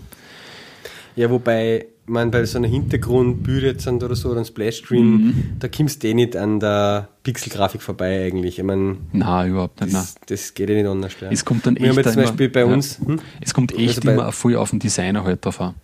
Und ob ja. die Designer, die das machen, die das Layout machen, halt ein Verständnis haben für das oder halt nicht. Meistens mhm. haben sie halt mhm. keins, das ist das Problem. ja, ist wirklich so. Weil, ja, ich habe halt da teilweise Views gehabt, was der, wo die halt einfach irgendwie ein Hintergrundbild quasi eingepappt haben als Background. Ja. Und ja, da muss man dann einmal nachfragen, ob das sein muss. Ja, da hast du halt nicht viel Chance, ne? wenn die sagen, ja, das ist so schön. Und der Kunde mag das, ja, passt. Aber weißt so, so steigert sich das, dann hast du quasi nur mal den Splash-Screen und vielleicht nur ein Hintergrundbild, bam, bis bei 6 MB. Mindestens ja. Pfeilgröße schon mal. Mhm. Ja. ja, wir haben halt zum Beispiel bei uns beim Tour jetzt einen konkreten Fall gehabt, wo sie das mit dem Ding halt extrem gut lösen kann mit so einer Vektorgrafik, weil zum Beispiel da gibt es halt die Kategorisierung einer Fahrt und das sind halt so, so Label-Icons, also äh, in verschiedene Formen. Mhm. Ja. Uh, und da habe ich aber dann eigentlich das Label-Icon, zuerst einmal habe ich es in, weiß ich nicht, zwölf verschiedene Formen oder so, mhm. oder 16, ja. Und dann habe ich das im Selected State und in Unselected State ja, also da haben wir 32 mhm. Images. Mhm. Ja, und dann habe ich es noch eben in einfach, zweifach und dreifach. Ah. Okay. Ja, und das heißt halt quasi dann 32 Images mal 3, also 90, 94 Bilder, ja, mhm. nur für die ganzen Labels da. Achso, okay. Oh ja, und wenn du jetzt diesen Code machst, hast du einen Code, den du dann einfach parametrisierst mit Farbe, selected, mhm. ja, ja, und fertig. Ja, für, für, für so Sachen, da gibt es in Android auch was. was es gibt ja so äh, Drawable XMLs, wo du im ja. Endeffekt fast wie bei einer Vektorgrafik sagst, so, pass auf, du bist jetzt ein Rechteck mit abgerundeten Ecken und mit einem Schatten okay, und du ja, hast die und ja. die Farbe und das passt sich dann quasi auch dynamisch aus sozusagen. Da, da ist das ja nichts anderes. Ich meine, den Code, den das Pen-Code da erzeugt, äh, in Objective-C oder Swift, den kannst du eh lesen. Da steht halt dann auch eben Draw Line from Punkt mhm. X zu dem mhm. und dann da von da nach da ein Circle mit dem Radius und bla bla. Das ist eh, ja, nur du musst das nicht selber deppert coden, sondern du zeichnest es halt und der wandelt diesen Code um. Mhm. Ja. ja. klar, und so Spielereien dann mit Schatten oder irgendwelchen Effekten oder so. Ne, das genau, fett und dünn und Farbe X. Und, komplett. Ja, ja, genau. Mhm. Ja, interessant. Ja, die, die 99 äh, Dollar für diese Paintcode-App sind auf jeden Fall gut investiert da. Mhm. Okay. Mhm. Ja, cool. Jo, So, bist du der bei lauter kleine Technik. Ich, ich hätte jetzt dann so richtig noch ein, ein, Thema, weil ich ja weiß, dass wir Zuhörer haben, die, die da gut geeignet sind für das, dass wir da weiterhelfen. Okay, ja. ein bisschen eine Development-Schiene vorne mal. Ja, passt. Nein, jetzt waren wir eh schon ein bisschen eine Development-Schiene, Android, iOS. Ja. Ähm, ich habe das ja letztes Mal schon erzählt, ich bin ja gerade dabei, bei uns, wir haben äh, wieder mal ein bisschen eine Refactoring-Phase eingeläutet. Ähm, da kann ich dann immer wieder mal ein paar Sachen jetzt verzögern, glaube ich, in den nächsten Episoden. Mhm. äh, aber die erste Thematik, die ich dort gehabt habe und wo ich einfach gerne ein paar ja, so in den Raum stellen will und vielleicht ein bisschen was hören will von, als Feedback von unseren Hörern, wenn es möglich ist. Ähm, wir sind dabei, das ist jetzt ein riesen, eines von meinen größeren Projekten, sozusagen von Maven nach Gradle migrieren. Mhm. Ähm, und da bin ich auf ein paar Themen gestoßen, die, die schwierig waren. Ja.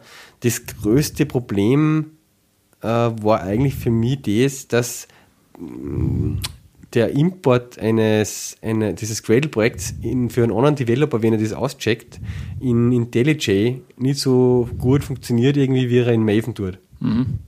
Okay. Ja. Ähm, ich habe das eigentlich immer so gehandhabt, dass man, dass ich keine dass ich so wenig wie möglich oder eigentlich nur ganz, ja, ganz wenig IntelliJ-Files ins Git-Repository einchecke. Da gibt es eigentlich nur, was ich einchecke, sind nur die Encoding-Settings von den Files ja, und die Code-Format-Settings. Mhm. Ja, damit die bei alle gleich sind. Ja, aber das eigentliche E-Mail-File und so und das, das Ganze, das habe ich nie, checke ich eigentlich nie ein. Mhm. Ja. Das heißt, der, der, Entwickler geht normalerweise eben her und sagt halt Import äh, das Project, dann sieht das da, okay, da liegt das POM-File um oder die mehreren POM-Files und dann importiert er das Maven und das funktioniert eigentlich, hat jetzt immer sehr gut funktioniert, ein, zwei Jahre lang, jetzt seit wir mit IntelliJ verwenden. Ja? Und ja, dass dann läuft das, dann kannst du eigentlich im Prinzip schon auf äh, Compile klicken und der kompiliert das mit IntelliJ. Mhm. Wenn ich das mit Gradle jetzt mache, ich meine, es gibt ja im Maven und, oder, und im Gradle Möglichkeiten auch, dass du sozusagen aus dem Gradle über die Command-Line äh, IntelliJ-Config-Files erzeugst. Ah, ja. Kennst du das? Also es gibt ja, genau, ja. Äh, einfach ein, IDEA-Plugin zum Beispiel ja, oder genau. ein Eclipse-Plugin. Mhm. Ja. ja. Und da kannst du dann auch sagen, eben, da kannst du spezielle Configs dann nochmal machen für IDEA in dem Gradle-File. Mhm. Ja. Und dann sagst du halt, create mir jetzt bitte die IDEA-Files draus. Mhm. Ja. Das habe ich jetzt nicht gemacht, ja, und habe alles beim Maven früher nie gemacht, dass ich mir irgendwie über Maven Eclipse-Files oder also IDEA-Files generiert habe, sondern immer eben aus, der, aus dem Maven rein ins, ins IDEA importiert. Jetzt ist die erste Frage, die ich mal in den Raum stelle, ähm, ist das der bessere Weg, sollte man das schon machen, dass man sozusagen Gradle, das IDEA-Plugin für das nutzt? Tust du das immer? Wie, wie, wie machst du das? Also die einzigen Gradle-Projekte, ehrlich gesagt, die ich habe, sind die Android-Projekte und bei den Android-Projekten kannst du hergehen und im Endeffekt das Gradle importieren sozusagen und dann legt er genau. das Projekt da. Das macht ja IntelliJ auch. Genau, also meine, genau den ja. Weg möchte ich eigentlich gehen. Ja, das habe ich jetzt einmal, so habe ich es jetzt probiert, dass ich sozusagen ah, auch sage, okay, importiere so das. das aber auf, okay. Mhm. Und da habe ich folgendes Problem. Mhm. Erstes Problem ist das, äh, erkennt man den Source-Level nicht richtig. Also er stellt mir quasi immer Source Compatibility 6 ein, mhm. ja, obwohl ich eigentlich 7 haben will. Okay. Ja, ich habe aber das Gradle-Bildfile so konfiguriert, ähm, dass sozusagen fürs Java, für den Java-Compiler 7 eingestellt ist. Ja? Mhm. Aber trotzdem sind IntelliJ äh, erkennt das nicht. Ja? Okay. Also da kannst du ja sagen, bei Subproject Source Compatibility und Target Compatibility habe ich 7 eingestellt, aber das wirkt scheinbar, das checkt beim Importieren sieht er nicht. Mhm. Jetzt muss ich das sozusagen immer manuell dann in die Project Settings so mit der umkonfigurieren noch. Okay. Ja. Ist eine Kleinigkeit, aber ja. es stört halt, wenn ich das jedem erklären muss, der das Projekt halt auscheckt und mhm. importiert. Ja.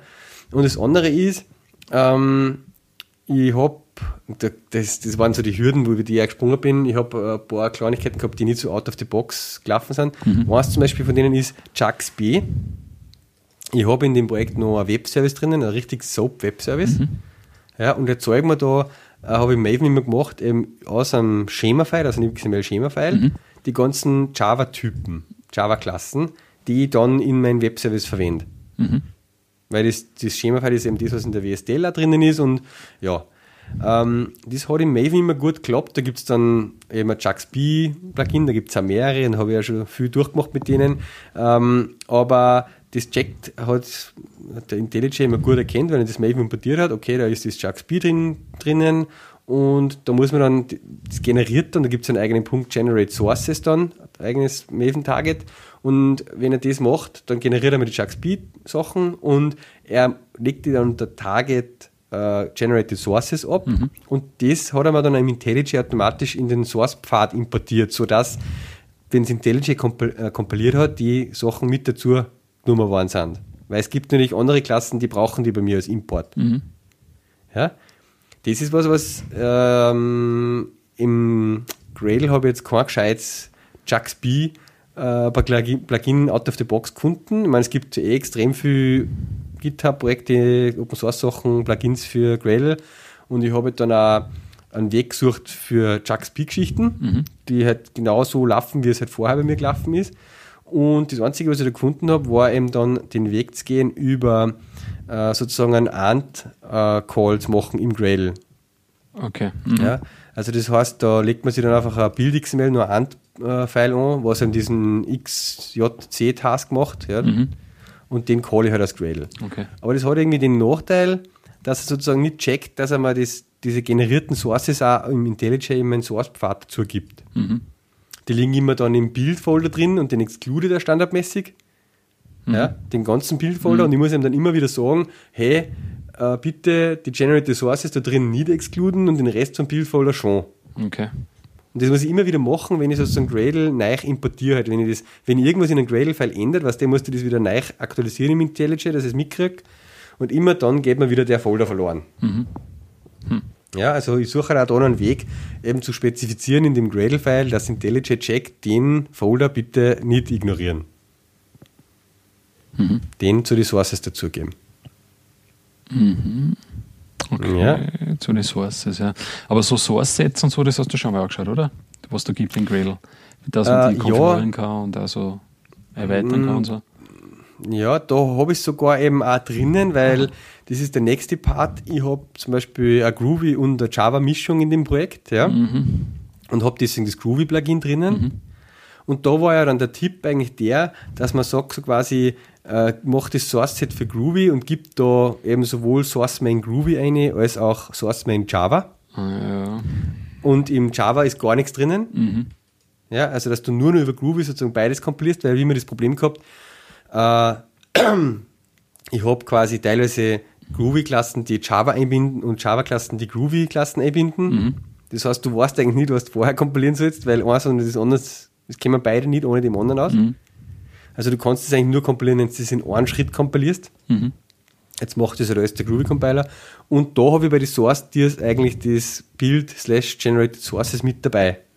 Mhm. Ja, aber das, das checkt IntelliJ in dem Fall irgendwie nicht dass er das deswegen. Ich glaube, er hat sogar zu Resources dazu, aber es ist irgendwie das Exclude auf das Bild irgendwie stärker. Okay. Deswegen exclude er das dann am Ende oder so. Ich mhm. weiß es auch nicht. Mhm. Ja. Also, das muss, ich stelle jetzt eh die Fragen gar nicht alle dir, ich stelle unsere Hörer, unsere riesen Hörerschaft, die alle Grail-Spezialisten sind. Ja. und da brauche ich einfach ein paar Kommentare oder Tweets oder Hilfestellungen. Genau, äh, genau René. Ja. Machen wir. Wir haben da einen, einen, Hörer, der ist da irgendwie stark bei Gradle involviert, gell? Auf den ziehe ich jetzt voll, der, der beantwortet mir die Fragen. Genau, alle. Gratis Consulting. Ja, also sagen wir mal so, ähm, ja, ich bin mit dem mhm. Bildprozess jetzt schon ziemlich weit gekommen. Äh, ich bin ja echt happy, es geht echt um einiges flotter. Ähm, Gerade zum Beispiel TypeScript compilen mache ich auch. Da habe ich ja so ein ähm, eigenes Plugin gefunden auf GitHub eben für TypeScript, äh, Gradle und so. Mhm. Das ist alles um einiges flotter, wie es bisher war. Ähm, ja, insgesamt der Schritt äh, ist gut gut gegangen jetzt sind und war nicht wie viele Dinge. Ich habe halt einfach nur ein paar so, wenn ich jetzt dann nicht mehr der Einzige bin, der in dem Refactoring-Branche unterwegs ist, sondern auch meine Kollegen, dann muss ich einer halt überall erklären, ja so klar. bringst du es in IntelliJ mhm. rein und das will ich halt jetzt das dann irgendwie noch von, ja. das ist ein bisschen ja, ungut. Ja, ja verstehe. Ähm, ja, was war noch ein Thema? Gut, TypeScript habe ich schon gesagt, TypeScript Compilation habe ich ein bisschen äh, geschaut, wie man das am besten macht. Und dann Aspect J. Ja, so ist drin. Ja. Ja, in dem Projekt ist alles drin. Ja. äh, und da, zum Glück bin ich dann so weit gekommen, dass ich Aspect J eigentlich ausgeschmissen habe, ja, weil es wirklich nur noch in zwei, drei kleine Sachen verwendet worden ist. Okay. Ähm. Und ich das eh schon lange mal loswerden wollte. Aber meiner, meines mh, mm, Wissens nach oder meiner, meiner Recherche nach habe ich eigentlich nichts gefunden, was das Aspect J gescheit irgendwie in Gradle macht, wo ich ein bisschen verwundert war. Mhm. Okay. Aspect J Compilation. Beziehungsweise hat das auch nicht so gut einfach hingehabt, dann, dass ich es im IntelliJ richtig drin gehabt habe. Ja. Mhm. Aber wie gesagt, das ist mir jetzt schon wurscht, weil das habe ich jetzt eigentlich ausgeschmissen, wollte ich eigentlich eh schon lange nicht mehr haben. Ja. Ja, Tja. soweit. Also, wenn man zu den zwei Sachen da mit dem Generated Sources und dem Source Level, wenn ich da einen Tipp kriege, das war echt cool. Mhm. Falls da jemand schon Erfahrung hat. Ich bin ja echt im Moment so, ähm, das ist jetzt dann das letzte Maven-Projekt, was ich ablöse. Eigentlich, weil das alles andere sind ja mittlerweile Grails-Projekte, wo ich schon dran arbeite. Ähm, da war es mir irgendwie auch voll recht, wenn ich Gradle schon hätte, quasi für einen Bildprozess statt Grails irgendwie äh, Command-Line-Skript. Und mhm. teilweise bin ich am überlegen, ist, ob ich nicht beim Xcode auch Richtung Gradle gehe, weil beim, da gibt es auch so ein Source-Projekt von eh Österreichern, ähm, die so ein Xcode Gradle Plugin gemacht haben. Mhm. Ähm, da stört mich eigentlich nur das Zertifikat-Handling, was die machen. Ähm, aber sonst gefällt mir das eigentlich auch recht gut, dass ich im Jenkins und so weiter dann auch meine Xcode-Projekte via Gradle bilde und nicht das dumme Xcode-Plugin aber brauche im Jenkins. Ja, also so, Gradle ist auf jeden Fall da der way to go und deswegen sind wir jetzt endlich da den Schritt gegangen, das taugt mir. Hm. Ja. Ja, okay. ähm, andere Sache noch aus meinem Refactoring-Ding jetzt, das, das passt auch noch ganz gut, ja. ähm, wo ich einfach da, deine Meinung mal dazu hören möchte. Ähm, ich setze da noch meine Marke jetzt an. Ähm, ich bin ein bisschen, wie soll ich sagen, ich habe ein bisschen angeschaut in, bei unserem Projekt, was, mir, was schon länger irgendwie gestört hat, war das Error Handling in, in unserer Spring Web Anwendung. Mhm. Mhm. Ähm, wie da, also das, bei Ajax Requests und so, wie sozusagen das zurückkommuniziert wird, dass da jetzt was schief gelaufen ist und so. Mhm. Ja, wir haben da einen bläden Weg teilweise gewählt früher, dass man sozusagen äh, in einem Response immer halt auch irgendwie versucht hat, so quasi ja, über Success und Failure, also Boolean Flag, so Success, False oder True, ähm, zu mitteilen dem Client, ob das jetzt gut gegangen ist, was er machen wollte oder nicht. Ja. ja? Und eigentlich haben wir dann bald einmal erkannt schon, dass das eigentlich gescheiter war, man würde sozusagen wirklich einen HTTP-Status Fehler schicken. Mhm. Genau. Ja. Also nicht dem 200, sondern 500. Äh, zum Beispiel. Ja, zum Beispiel, ja. Und der Client erkennt das halt dann, dass das im Ajax dann nicht in das Success läuft, sondern in das äh, Fehler halt. Ja. ja? Ähm, und dann behandelst du halt dort den Fehler. Ja. Mhm. Und ähm, da habe ich mir das jetzt ein bisschen mehr angeschaut und da kann man sich eigentlich, müsste man sich eigentlich echt viel mehr überlegen, auch, dass man sozusagen auch die richtigen Statuscodes schickt. Weil wenn man zum Beispiel, mhm. was wir dann auch da haben, wo wir das da haben, haben wir einfach immer 500 geschickt. Ja. ja was eigentlich immer heißt, äh, Server Error. Internal Server. Ja, ja. Internal mhm. Server Error.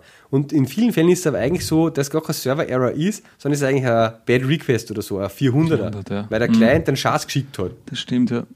Ja. Ähm, und jetzt wollte ich dich mal fragen, wie konsequent oder wie, wie was weiß ich, man, hab, hab's nicht jetzt immer so genau angeschaut oder hab's nicht jetzt immer so überlegt gar. Ja. Also ich muss sagen, mir habe das zu wenig getan einfach. Ja. Mhm.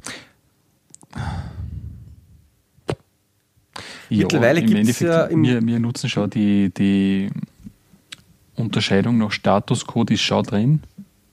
Mhm. Ähm, ist aber nicht jetzt irgendwie so 400 oder was dann nur gibt, 403 und so Geschichten. Ähm, oder 4,4, nein, 4,4 war noch 20, nein, da gibt es ja noch, noch etliche mehr eigentlich, die man da zugliefern konnte, je nachdem, was für ja, Fehler ja, ist. Ja. Das genau. haben wir wiederum nicht, muss man ehrlich ja. sagen. Aber was wir eher haben, ist auch noch so Error-Handling halt, was, wo ich nämlich erst neulich drauf gestoßen bin, gerade in so ähm, Controller-Code und so. Ja, also was es nicht wirklich Ajax-Requests betrifft, wenn man beim Ajax, mhm. okay, kommt halt irgendeine JSON-Antwort zurück oder mhm. halt nur ein Statuscode, je nachdem, aber ja. musst jetzt nicht irgendwie auf irgendwelche Seiten umleiten oder so oder nicht umleiten. Ja. Und das ist bei uns nur ein heilloses Durcheinander, finde ich. Ja. Teilweise. Und es ist aber auch gar nicht so leicht zum, zum Handeln, weil neulich zum Beispiel eine Situation gehabt, da haben wir halt so ähm, uh, Stale Object Exceptions und so sind halt geworfen worden, ja, weil es Batch-Jobs ja, gibt, ja. die verändern irgendwelche Objekte und von blöderweise im, im Web-UI, gerade wer dieselben Objekte ändert, dann ist es halt jetzt so programmiert, dass quasi Cyber nicht Exceptions wirft. Mhm. Ja. Und dann war es halt jetzt so, dass quasi diese Exception jetzt nicht irgendwie gesondert gefangen worden ist ne, und dann bist du eigentlich auf eine Fehlerseite gekommen. Ja. Obwohl wir eigentlich sagen können, okay, jetzt in dem Fehlerfall probier es einfach nur mal speichern oder so oder wir laden es nur mal oder keine Ahnung was, dass man das halt ein bisschen ja. eleganter äh, irgendwie auflöst. Und nicht so reinkochen ja, genau, sozusagen. nicht irgendwie ja. außerfahren lässt auf irgendeine generelle äh, Fehlerseiten oder so. Also da haben wir eher Diskussionsbedarf ja. oder Aufholbedarf in der Richtung. Ja. Aber bei mhm. den E-Checks-Geschichten, mir ist das aufgefallen, ähm, warte mal, wir haben mal ein paar so Google Go-Projekte, wie hat das eigentlich muss man sich nicht einmal ein paar so, ein paar so neue, hippe äh, Web-Libraries oder so anschauen, ja. Mhm. Äh, wie zum Beispiel. Das machen sie in, in sehr in die guten REST-APIs äh, auch mittlerweile echt gut, dass sie über die Statuscodes das kommunizieren, ja, voll. Äh, genau. was da jetzt das Problem war und so. Genau. Ja. Mir ist zum Beispiel aufgefallen, bei, ich habe mir mal so eine Go-Library angeschaut, also Google Go Programmiersprache, äh, die heißt Martini. Und da ist mir da aufgefallen, einfach in die Beispiele und so, ja, dass die halt auch so Statuscodes eben wie 400 und so weiter zurückgegeben haben. Ja. Die haben da voll mhm. unterschieden eigentlich, was für Fehler das da sind. Und genau, du hast ja. eigentlich dann voll super sagen können, schon anhand vom Statuscode, okay, in was für eine Richtung, also dann am Client, ja, in was für eine Richtung geht überhaupt schon der Fehler und nicht nur 500 genau. und ja, ja, weil da ja. kannst äh, ist im Endeffekt so wie die Exception-Situation dann im Controller, dann stehst du halt irgendwann da, es wird da quasi irgendein Fehler gemeldet, ja, aber ja. ja. Wenn mhm. du nur weißt, das ist eine Exception, dann musst du halt nur, kannst du halt nur Fehlerseiten anzeigen. aber wenn ja. ich schon genauer weiß, was, in was für Richtung das geht, ne, kann man am Client ja beim Ajax-Call das entsprechend behandeln. Mhm. Ne. Nein, aber ich weiß auch gar nicht, ob das so damals auch so richtig das äh, Verständnis sozusagen da war. Ja. Ich meine, da war es ja schon einmal ein erster Schritt, dass man überhaupt einmal die HTTP-Statuscodes verwendet hat. Mhm. mhm. Ja, es ist jetzt mittlerweile im Spring Framework, ja, ich habe mir die ganze Doku von Exception-Sachen nochmal genau angeschaut, weil ich das ein bisschen habe. Und es ist ja im Spring Framework jetzt wirklich auch viel weiter schon, wie das damals war, als wir, wie wir angefangen haben mit äh, Version 2.4 oder 2.5. Mhm. Ähm, da gibt es jetzt richtig so, es gibt ein paar Exceptions eben im Spring Framework drinnen, äh, die halt für verschiedene Fälle halt definiert sind, wo dann auch verschiedene Statuscodes automatisch zurückgerendert werden, wenn du die Exceptions schmeißt. Mhm. Ähm, es gibt immer eben da verschiedene Exception-Händler und Resolver, wo du ähm, ja dann einfach sozusagen, das ist auch so eine Frage, wo ich, wo ich mir, was ich mir da gestellt habe. Ähm, wenn du zum Beispiel in einem Controller was entgegennimmst und dann eine Validierung machst, mhm. ja, und die Validierung schlägt für, mhm. ja, äh, oder es läuft irgendeine sonstige Sache, wo du sagst, so, der Aufruf passt halt jetzt nicht wie einer Kim.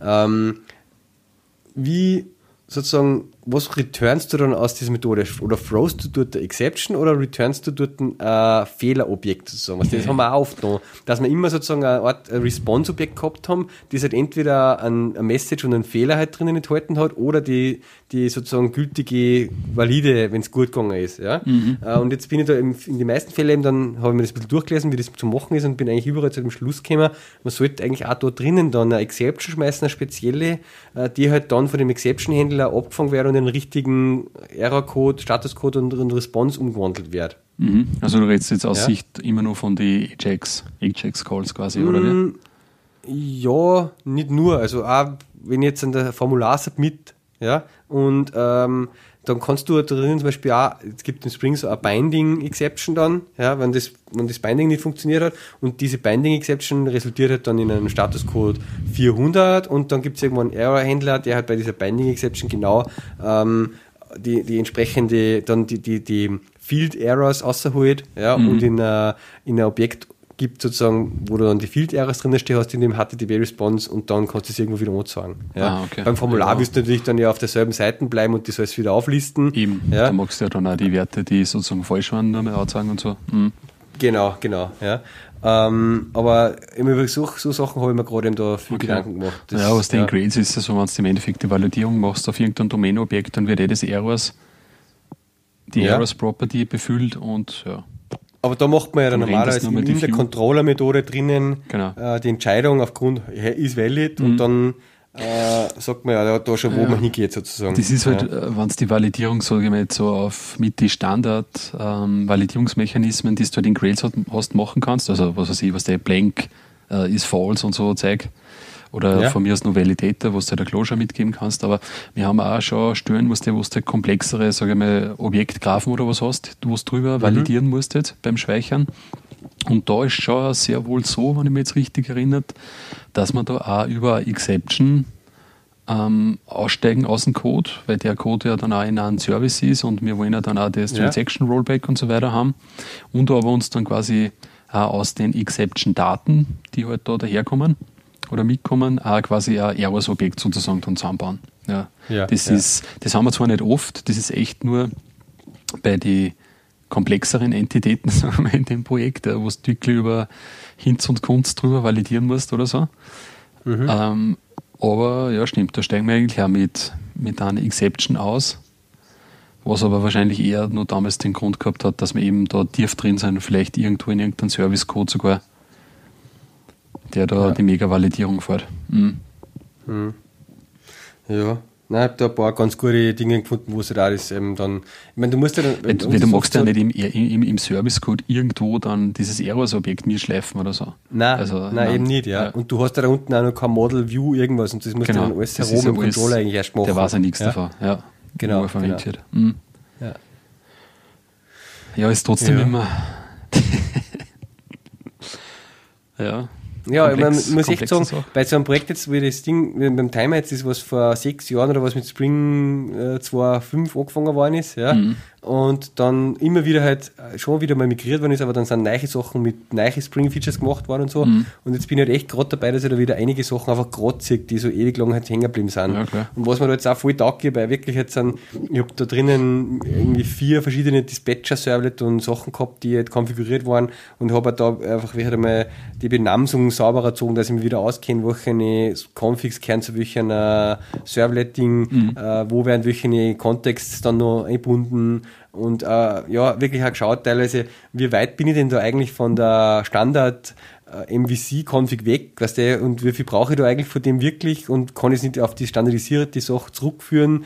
Muss ich da echt alles selber mir händisch die ganzen Pins konfigurieren oder mache ich einfach MVC ähm, Annotation driven, ja, so quasi. Mhm. Äh, und ich habe da einige Sachen wieder total vereinfachen können, ja. Mhm. Und das echt wieder durchschaubarer wird, diese ganzen Configs und alles. Und da bin ich jetzt dann bald so weit eigentlich, dass ich das dann ja, äh, fast das meiste wieder total am Standard ist und irgendwie voll auf diese Basis-Config, wie es eigentlich empfohlen wird, zurückkommt ja, und nicht lauter Spezialwege sind. Mhm. Und ja, dann kannst du irgendwie auch das viel besser und später mal wieder weitertreiben, dann dass du das irgendwie eben Richtung Spring Boot bringst und so ah. oder eben ja, mit Java-Config und so arbeitest halt. Ja. Mhm. Aber es war ein wichtiger erster Schritt jetzt einmal. Mhm. Ja, das ist bei so gewachsene ja, Systeme. da musst du aber dann echt immer wieder hinhucken und fast und irgendwie schaffen, dass du sozusagen diesen ganzen, das ganze Riesenprojekt mit all seinen Komponenten, was da dabei sind, in einen Kopf in einen Kontext bringst und so, ja, weißt du, ich meine, dass du mhm. Refactoring auch weißt, wenn ich jetzt das angreife, betrifft das, diesen, diesen, diesen, diesen, diesen, das. Ja, klar. Ja? ja? Und ich muss diesen, diesen, das alles dann durchchecken, ob das eh noch läuft. Mhm. Quasi. Ja? Mhm. Äh, weil da muss das Webservice dann noch gehen, was ganz selten verwendet wird, und da muss die alte Schnittstelle für den Client noch gehen und was weiß ich meine, da muss dann den alten BlackBerry-Client ausfangen und schauen, ob der eh noch läuft da und so, weil vielleicht findet den ja auch noch irgendwer, oder was heißt vielleicht, wissen wir ja, dass den noch wer mhm. verwendet, äh, der nur über Hashchen läuft und nicht über JSON und lauter so Geschichten, ja. Ja, klar. Wenn man da mal produktiv ist sozusagen gell, und dann auch noch Schnittstellen ja. anbietet, das ist dann nicht mehr so ja, und vor allem, die, da sind wirklich halt dann Clients draußen, die sind halt einfach auch ein paar Jahre alt schon. Ja? Mhm. Und die kannst du aus gewissen Gründen halt nicht einfach dann abschneiden. Du kannst ja nicht sagen, kauf dir ein neues Gerät. ja. Ja. ja. muss man warten, bis BlackBerry in Konkurs geht. Jetzt haben sie wieder einen neuen BlackBerry rausgebracht. Hast du gesehen? Passport. Ein Passport, ja. ja. Quadratisch, praktisch gut. Genau. Ja. Da sagen sie die Tests, das geht ja überhaupt nicht, das Format so in die Richtung. Naja, äh, irgendwie so schräg, weil der hat quasi wirklich, der heißt der Passport, weil er genau die Größe von einem Boss hat. Mhm. Gell? Also schaut irgendwie immer viel größer aus, aber er ist halt so wie so ein internationaler Pass gell? in der Größe. Mhm. Quadratisches Display und unten halt nur die Tastatur dran. Äh, ich habe so ein Demo-Video halt auch angeschaut und was total witzig ist, der hat ja so ein, so ein Feature, dass quasi die Tastatur unten ist so äh, sensitiv, das kannst du wie ein Touchpad hernehmen. Also das mhm. kostet zum Beispiel, wenn du den quer hältst, kostet bitte das Tastatur rechts dann scrollen, dass du die Tastatur und Finger so drüber fährst. Aha, okay. Weißt du? Äh, das ist, irgendwie ein witziges Feature. Und sie haben also nur so dreireihige Tastatur zum ersten Mal, ähm, mhm. wo sozusagen die leererste in der dritten Zeile ist, ja, mhm. zwischen die Buchstaben irgendwo. Und dann hast du oben im Display noch immer ein paar Zeilen zu der Tastatur dazu, wo halt dann Sonderzeichen sind äh, oder je nachdem, wo du gerade in welchem Feld das halt bist, ist dann halt Sonderzeichen oder Zahlen oder irgendwas halt halt nur einblenden. Das heißt halt dann als Touch-Tastatur. Mhm. Ja. Ja, ähm, Tja. Tja, dass die immer nur Geräte bauen ja. jetzt auch, ja. Ich weiß nicht, bei BlackBerry ist sicher nicht einmal so von, von der Hardware eigentlich gar nicht so das, das Problem. Also ich finde, haben wir schon mal geredet, ne, zum Beispiel der, der Q10, der hat ja von, den ich mal gehabt habe da, mhm. der hat ja so von der Telefonqualität, Empfangsqualität und so weiter, das ja, war ja, schon ist einwandfrei. Also das, das kannst, also das war um, um, um einige Levels besser jetzt als wie bei einem iPhone oder jetzt bei einem Nexus oder so, finde ich. Ja, Aber ja. was die halt voll das Problem haben, ist halt die Software. Gell? Also weil, weil die halt einfach mit diesem, die haben es einfach übersehen und kommen jetzt einfach nicht mehr hinterher. Ja, es gibt einfach äh, keine von den genau. Premier. Major. Apps, die haben es einfach übersehen immer und dann hinten sind dabei sind dann müssen sie wahrscheinlich sogar selber ja die Twitter-App für Twitter programmieren oder was der Teufel was. Ja, also die haben wirklich, ja, das ist und so. dann Facebook schaut das halt auch so aus, als ob es einer gar programmiert hat. Also, also bei Facebook und Twitter ist es schon, glaube ich, nur so, dass eben von, von Twitter selber okay. äh, gemacht wird. Aber mhm. ich glaube, dass da halt irgendwie, ich weiß nicht, wie genau der Deal ausschaut, aber entweder zahlt einer Blackberry da was auch dafür oder es ist halt, ja, aber mhm. sie sind halt wirklich stark im Lobbyismus halt da sozusagen, dass die das halt haben und kriegen. Mhm. Die sind eh immer recht aktuell und funktionieren auch gut, die, diese Twitter- und Facebook-App ja, oder LinkedIn ja. und so Geschichten. Ja, Evernote ähm, und so, das haben sie auch, gell? Ja, Evernote haben sie direkt ins System integriert auch und mhm, so. Ja. Das aber das, das haben sie dann, glaube ich, entweder selber gemacht, aber. Mhm, das ja. tue ich nicht. Ja, es ist. Obwohl ich es ja, so eigentlich schade finde. Weil gerade für so Business, also ich sehe geschaut, ich lasse halt mal, also wenn der da eine gescheite Software oben ist, ich lasse halt mal den schon reden. Ja, also, ich, ich tue mir auch schwer. Im, ich habe einfach eine, eine langjährige Beziehung auch mit BlackBerry und es sind, es sind immer gute, gute Software haben sie immer gehabt, eigentlich auch diese, das Backend und das Zeug gleich. Mhm. Und auch das, wie das so funktioniert hat, war eigentlich auch extrem cool, jahrelang. Aber ja, jetzt, jetzt ist es echt einfach. Ja, die haben es einfach übersehen. Das passt nicht mehr. Ne? Die kommen einfach nicht mehr hinterher. Gell? Und die, ich meine, jetzt haben sie ja in der. Ist es das nicht? Bringen die jetzt ein Ex-Betriebssystem wahrscheinlich aus, oder? Oder war das jetzt ein Feature von dem Passport, diese Siri-ähnliche Voice-Steuerung? Ähm, nein, ich glaube, mit Passport ist jetzt nur das 10.3 rausgekommen. Ah, okay, weil da haben ja. sie auch jetzt sowas Siri-ähnliches. Ja, das habe ich gar nicht gesehen. Jetzt lieber schauen, dass Was ich witzig finde, sie Software haben so eine Software ausgebracht. Ähm, ich weiß nicht genau, wie hat die geheißen. Ähm, die gibt es für Windows und Mac und das ist im Prinzip so eine Desktop-Software, die du auf dein äh, BlackBerry hin connectest ja, BlackBerry Blend heißt das. Das schaut eigentlich ganz cool aus. Und da hast du dann sozusagen die Möglichkeit, einfach wie über Tethering hast du dann das Gerät gekoppelt und kannst quasi das komplette Gerät äh, oder die, die wichtigen Sachen halt wie den BlackBerry Hub und den Messenger und den Kalender und das alles auf dem Desktop-Gerät ähm, verwenden. Mhm. Ja, so ähnlich wie wir es äh, am Anfang das einmal probiert haben, war beim Playbook. Du hast da das Playbook mit dem BlackBerry koppeln können und hast dann quasi den BlackBerry übers Playbook bedienen können. Mhm. Ja? Und jetzt haben sie das quasi als Software ausgebracht für Mac und Windows für die Desktops. Ja? Mhm. Okay. Äh, habe einen Link eingepostet in die Show Notes. Das schaut jetzt ganz cool aus. Ja? Also da koppelst du das Gerät und kannst es auch, wenn es irgendwo liegt, halt sozusagen auf dem Desktop mit dem Ding arbeiten. Ah, okay. Ja, nein, die dann schon noch was. Also, die sind noch nicht tot. Mhm. Ähm, ja, und das werden da quasi irgendwie, wahrscheinlich, die werden da nicht sterben, die werden einfach eine Nische halt bleiben. Oder sein jetzt dann, werden, sind dabei, sind schon eine Nische, mhm. weiß nicht genau, aber sie bleiben sicher, es gibt gewisse Firmen, die werden, die werden da bleiben, ja, beim Blackberry. Mhm. Und da, wenn man ja. einen gewissen Prozentsatz hat von den Enterprise Customers, kann man auch noch gut davon leben, eine Zeit lang. Mhm. Oder lang. Ich glaube einfach, dass die den Fehler gemacht haben, dass sie die auch zu viel auf diese ganzen Dienste gestürzt haben, die eigentlich nur so die, den Endconsumer betreffen, weißt? So eh, im YouTube und bla bla bla und irgendwelche Medien unterstützen, wenn sie sich darauf konzentriert hätten, dass halt das Betriebssystem einmal gescheit läuft und halt so die Kernfunktionalität eben wie der, wie der Hub oder der Messenger oder SMS oder Kalender mhm. und Mail und so, also diese typischen Business-Geschichten, dass das gescheit tut, weißt ich glaube, dann war es ja wahrscheinlich besser ja, gegangen. Dann musst du nicht an so viele Fronten da umeinander kämpfen und schauen, dass du irgendwie hinterherkommst. Also, dann hätten sie in einer Sparte vielleicht noch ein besseres Ding. Aber, aber trotzdem, ein Blackberry ist halt einfach das schon zum Verhängnis geworden, dass halt das, dass Apple so die ganze, die Masse der Consumer halt erreicht hat. Mhm die Leute, die halt selber entscheiden, was für Geräte sie kaufen. Ja, klar. Halt und, ja, immer nur die Kunden, die, wo wer anderer entscheidet eigentlich, was du für Gerät kriegst. Ja, und von BlackBerry hat es ja länger nichts gegeben dann eigentlich, ne? Also nein, nein. in der, sagen wir in der Qualitätsstufe, ja, wenn es da einen BlackBerry gegeben hätte, der jetzt von mir aus nur die Business-Features kann, aber halt ähnlich schön ist, ja, und auch von der, von der Software da so shiny ist ein bisschen, wie das iOS. Also ich glaube schon, da hätten schon noch quasi mithalten können, ja. Mhm. Aber natürlich nicht mehr in der wahrscheinlich Masse, wie sie es halt gemacht haben. Vorher, ja, wo sie im Endeffekt ja schon die Privatkunden und so auch schon mitgenommen haben, weil die das einfach cool gefunden haben, dass man da so schnell kommunizieren kann und so. Aber zumindest, ich glaube, bei den Businesskunden hätten sie nicht so ein schlechtes Ding gehabt. Ja, du machst halt da extrem viel Fronten auf, wenn du dann sagst, ja, du bist jetzt quasi auch so wie iOS.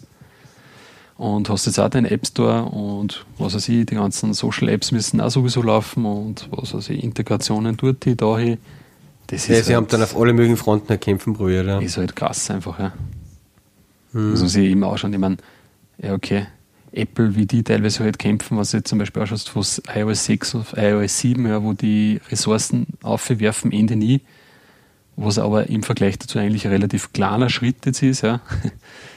Aber wo, wo die schon strudeln und so und da ein bisschen ins Schleudern kommen, dann das, da, das, da packst du was gar nicht mehr dann, ja, wenn es quasi mehr oder weniger von nix auf, auf irgendein iOS-systemähnliches iOS-systemähnliches äh, Ding kommen magst, ja. Hm. Ja, mal schauen. Mal schauen. Naja. Den Passport gibt es denn bei uns? Gibt es denn eigentlich schon? Ja, es gibt jetzt auf Amazon, habe ich heute mal gesehen, mhm. aber das war halt, alles, weil ich den BlackBerry Twitter-Account noch folge, da kriege ich jetzt ständig mhm. äh, die volle Marketing. Ich kriegt keine Blackberries mehr, oder?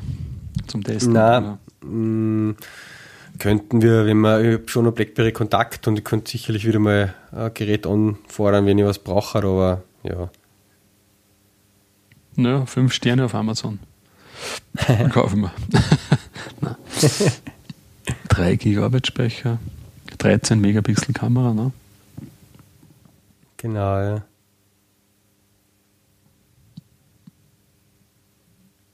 Irgendwie, da hat es ja so ein äh, Joanna Stern äh, Review von dem Passport gegeben und die sagt halt da drinnen, dass irgendwie die Nummer, es gibt fast, fast 40 Prozent der Leute, äh, die ein Blackberry haben, ja, haben nur zusätzlich ein iPhone oder ein Android-Gerät.